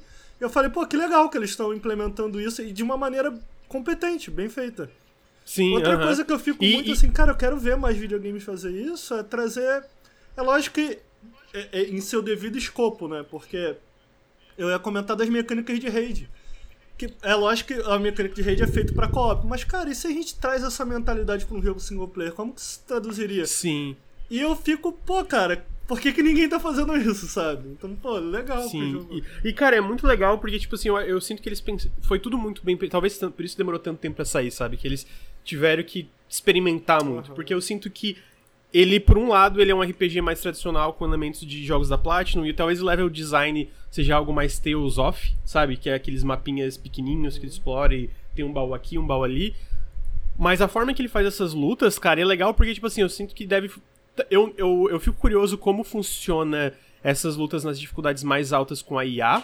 Talvez seja uma coisa que tu realmente tem que procurar outros jogadores pra, pra, pra ser mais fácil. Ou então pra Tipo, conseguir o que eu digo, o- porque eu vi que quando você mata o É, o tem rank que- máximo Tem também. ranks, aí dependendo do rank que É. você matou o inimigo, melhora o item. Então, pô, pra conseguir o melhor É, ranking, você tem que estar com uma equipe Talvez com boa, outros né? jogadores. Tipo, É, tipo, eu, eu acho que de- desses aí eu só consegui o melhor ranking em uma missão com, com a IA.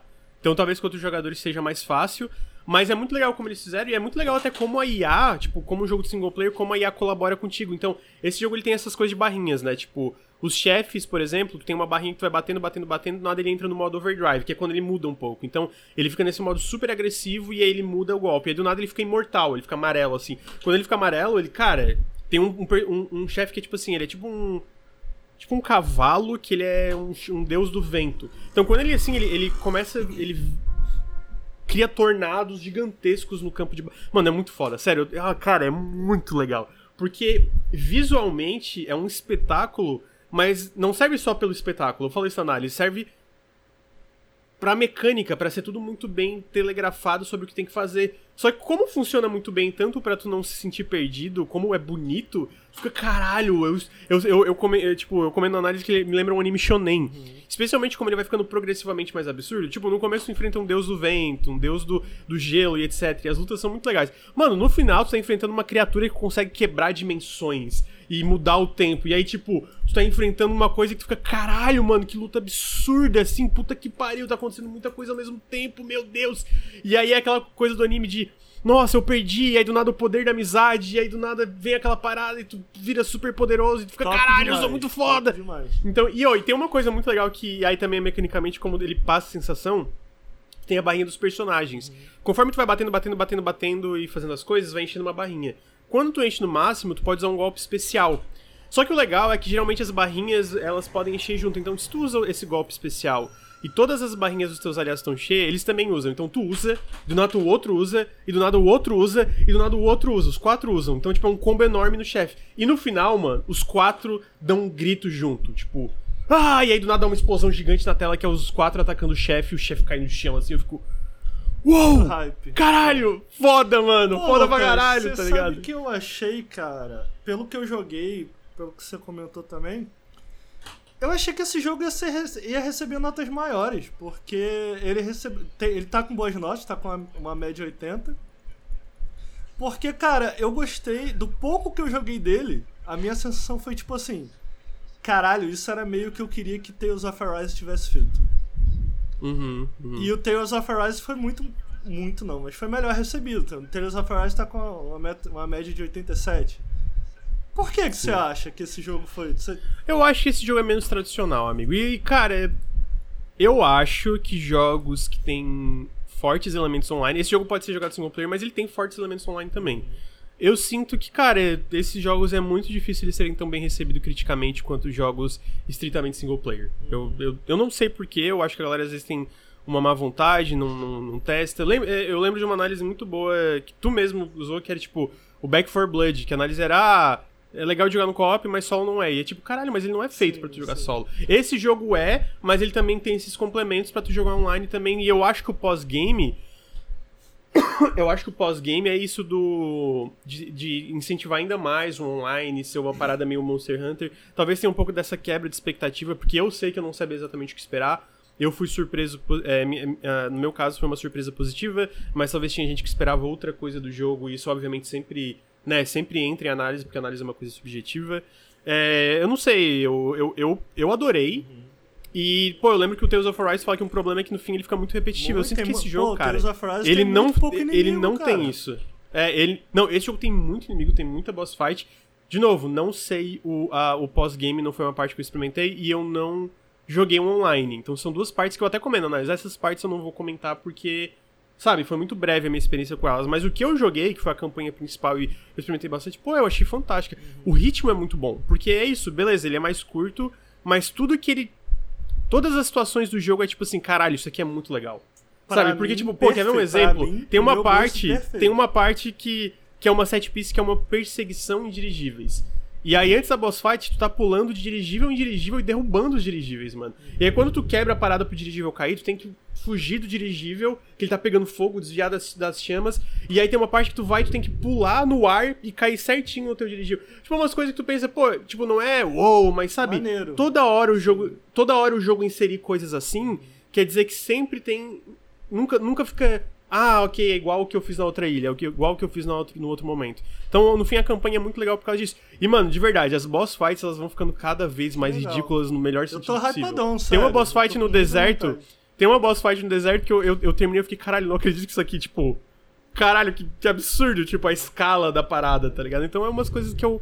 Eu, pessoalmente, eu adorei. Adorei o jogo, acho que ficou muito legal. Eu fiquei feliz que eu tava vendo no Steam, saiu o jogo hoje, né? Uhum. Ou ontem à noite, eu não, eu não lembro. E ele tá com análises neutras, porque parece que ele tá com um bug que tá dando tela preta pra, pra um monte de gente. Eu joguei, não Mas ele não, bateu. Cara, tipo... E rodou bem, assim. É, parece que é um bug aleatório. A própria Cygames já falou no, no fórum do jogo que eles estão vendo para resolver isso. que é um, é um bug específico. Mas, pô, bateu quase 75 mil pessoas ah, jogando, sabe? Que, porra, eu achei, eu fiquei feliz. Eu espero que esse jogo seja um baita sucesso. Porque, de novo, é o primeiro jogo feito internamente pela Cygames para PC e consoles, né? Que é a Cygames de Osaka. E na minha opinião, para um primeiro jogo, pô, eles mandaram muito bem, cara. E ele e, é, e por mais que seja uma coisa ao mesmo tempo um pouco tradicional, ele também é diferente, sabe? Tipo, tu compara vários RPGs é, japoneses ou outros, ele tem umas pegadas diferentes na parte. Até a própria história tu pode jogar no co-op com amigos, ah, etc. É? Dá tá ligado? Então, eu tenho quase certeza que sim, porque eu vi uma opção que parecia que podia. Eu sei que as missões opcionais dá, a história não tenho certeza, mas eu lembro Acho de ter visto uma opção amigo. que parecia que podia entrar nas missões, tu podia chamar alguém para jogar. Posso estar equivocado. É, mas de qualquer forma, pô, assim. Jogão, recomendo bastante. Deixa eu perguntar uma coisa. É, é top. Você Fala. pode tirar o boneco principal da party? Tipo. Não, então, na história não. Ah, é, na, é, eu, eu acho que no pós-game sim. É, no pós-game tu pode. Mas durante a história principal, tipo. Tu pode. É, tu não precisa controlar ele o tempo todo. Pode Entendi. controlar qualquer outra pessoa, mas ele, ele sempre tem que estar na então, parte. Então, tipo assim, tipo, se você for falar com o NPC na história, não vai ser o boneco que tu tá controlando no momento. Vai ser sempre o protagonista. Eu acho que se for controlar, tipo, é, quando é side quest e tal, é o que tu tá na hora. Entendi. Mas quando é a main quest, quando há uma cutscene, eu acho que é sempre ele. Entendi. Ele ou ela, né, no caso, que é, pode ser a menina também que tu escolhe. Então, é, é pô, assim, uma surpresa muito boa. É, não esperava gostar tanto do jogo, tipo, achei fantástico, muito divertido, cara. Muito... A trilha sonora é muito foda também, tá? Porra, a trilha sonora, caralho, tem umas boss fights que tá, tipo, a música acompanhando ficava, meu Deus, que hype, mano. Foda, esse jogo sair junto com Persona, eu acho tiro no pé, tu não acha, não? Ah, um pouco, né? É, é foda, tipo, sei lá, sério, saiu... Tu quer concorrer com Persona, tem certeza? É porque Persona, por fim- no fim, é um jogo por turno, né? Então, tipo, ai- ainda tem essa diferença. Ah, eu quero jogar um jogo por turno de 200 horas e eu quero jogar um jogo mais focado em ação de, tipo, 15 horas. Mas é, é foda que, cara, é... Tu pega, tira Persona, tu vê o resto de fevereiro. Vai competir com Final Fantasy VII Rebirth, É. vai competir com... várias- Depois Aí Dragon's pega março. Dogma, né? É, Dragon's Dogma. É. Então, tipo assim, eu sinto que a gente tá num momento, tanto 2023, que, tipo, não tem muita fuga, tá ligado? Sempre vai bater de frente com algum lançamento grande. É, pô, eu tô Mas animadíssimo é. com o jogo, cara. Quero muito pegar pra jogar. Eu tô jogando outras coisas, mas depois, assim que eu puder, eu vou parar pra jogar, porque parece muito bom. Eu gostei muito do que eu Uhum. joguei também, pouco que eu joguei. É, eu, recomendo, tenho, na verdade, eu tenho legal. uma coisa, Lucas. Antes da gente fechar, Fala. rápido. É, uma coisa que eu notei jogando essa primeira hora com esse chefe gigantão, e eu queria saber se tu sente que isso é um problema ou não. É muita coisa na tela, e aí, tipo, tu esquivar ou defender, às vezes eu, cara, eu não tô nem vendo direito onde meu boneco tá. Tipo, Eu aí eu esquivava, começo- eu apertava o botão, mas eu não sabia se eu tinha esquivado, pessoalmente, entendeu? Eu apertei o Aham. botão. Sim. Eu sinto que isso é um problema mais no começo. Depois tu vai. Pelo menos foi o meu caso, eu fui me acostumando, sabe? Ainda teve uns momentos que eu me perdi um pouco, porque. Que nem eu falei, só vai ficando mais ridículo, tá ligado? É, tem uma boss fight especial que é mais pro final que isso ficou mais evidente, que eu me perdi um pouco de. Pô, será que eu fiz isso na hora certa? Porque eu tô perdendo muita vida, eu acho que eu, eu errei isso aqui. Então, mas no geral eu sinto que é uma coisa que tu vai se acostumando e acaba não atrapalhando, porque eu sinto que, especialmente na maioria dos chefes, é tudo muito bem telegrafado. Tipo, dá um zoom out, fica um zoom out mais com teu personagem centralizado, com cores bem evidentes de onde vai ser o ataque. Então, tipo, não foi uma coisa que me incomodou, apesar de uma, ou outra, uma vez ou outra eu ter me perdido um pouco, sabe? Entendi. Talvez, talvez seja isso. Talvez tu jogue mais um pouco e, e- se acostume mais ali com, com, com, com as loucuradas que o jogo faz. Mas é, Grand Blue Fantasy Relink tá disponível pra PC e Playstation. Muito bom, muito bom mesmo, recomendo. E com isso, duas horas e meia aí. Faz tempo que a gente não tem um podcast grande, achei top. Chegamos ao fim do Periscópio. Henrique, muito obrigado pela sua presença, amigo. Obrigado vocês, amigos. obrigado pessoal que tá assistindo, obrigado pessoal que tá ouvindo. Um beijo pra vocês, boa semana. Obrigado, Ricardo Regis, pela sua presença, amigo. Sempre uma, uma alegria Posso trazer um- conversar só uma pergunta aqui pra vocês dois? Manda, amigo. Quem aí vai jogar Esquadrão Suicida? eu, eu- se chegar, eu vou jogar pra ver, mas eu não pretendo comprar. Porque já tem muita coisa também, né? E tá, tá, o videogame tá caro, né? Tá bom. É... Então é isso, gente. Considerem nos apoiar em apoia.se barra Nautilus pra gente continuar criando conteúdo na internet. Segue a gente no youtube.com barra Nautilus Link, Instagram arroba Nautilus Link, twitch.tv barra Nautilus Link. Segue a gente em tudo por aí e... Ficamos por aqui hoje. Ficamos por aqui. Obrigado a todo mundo e até semana que vem. Tchau, tchau. Tchau.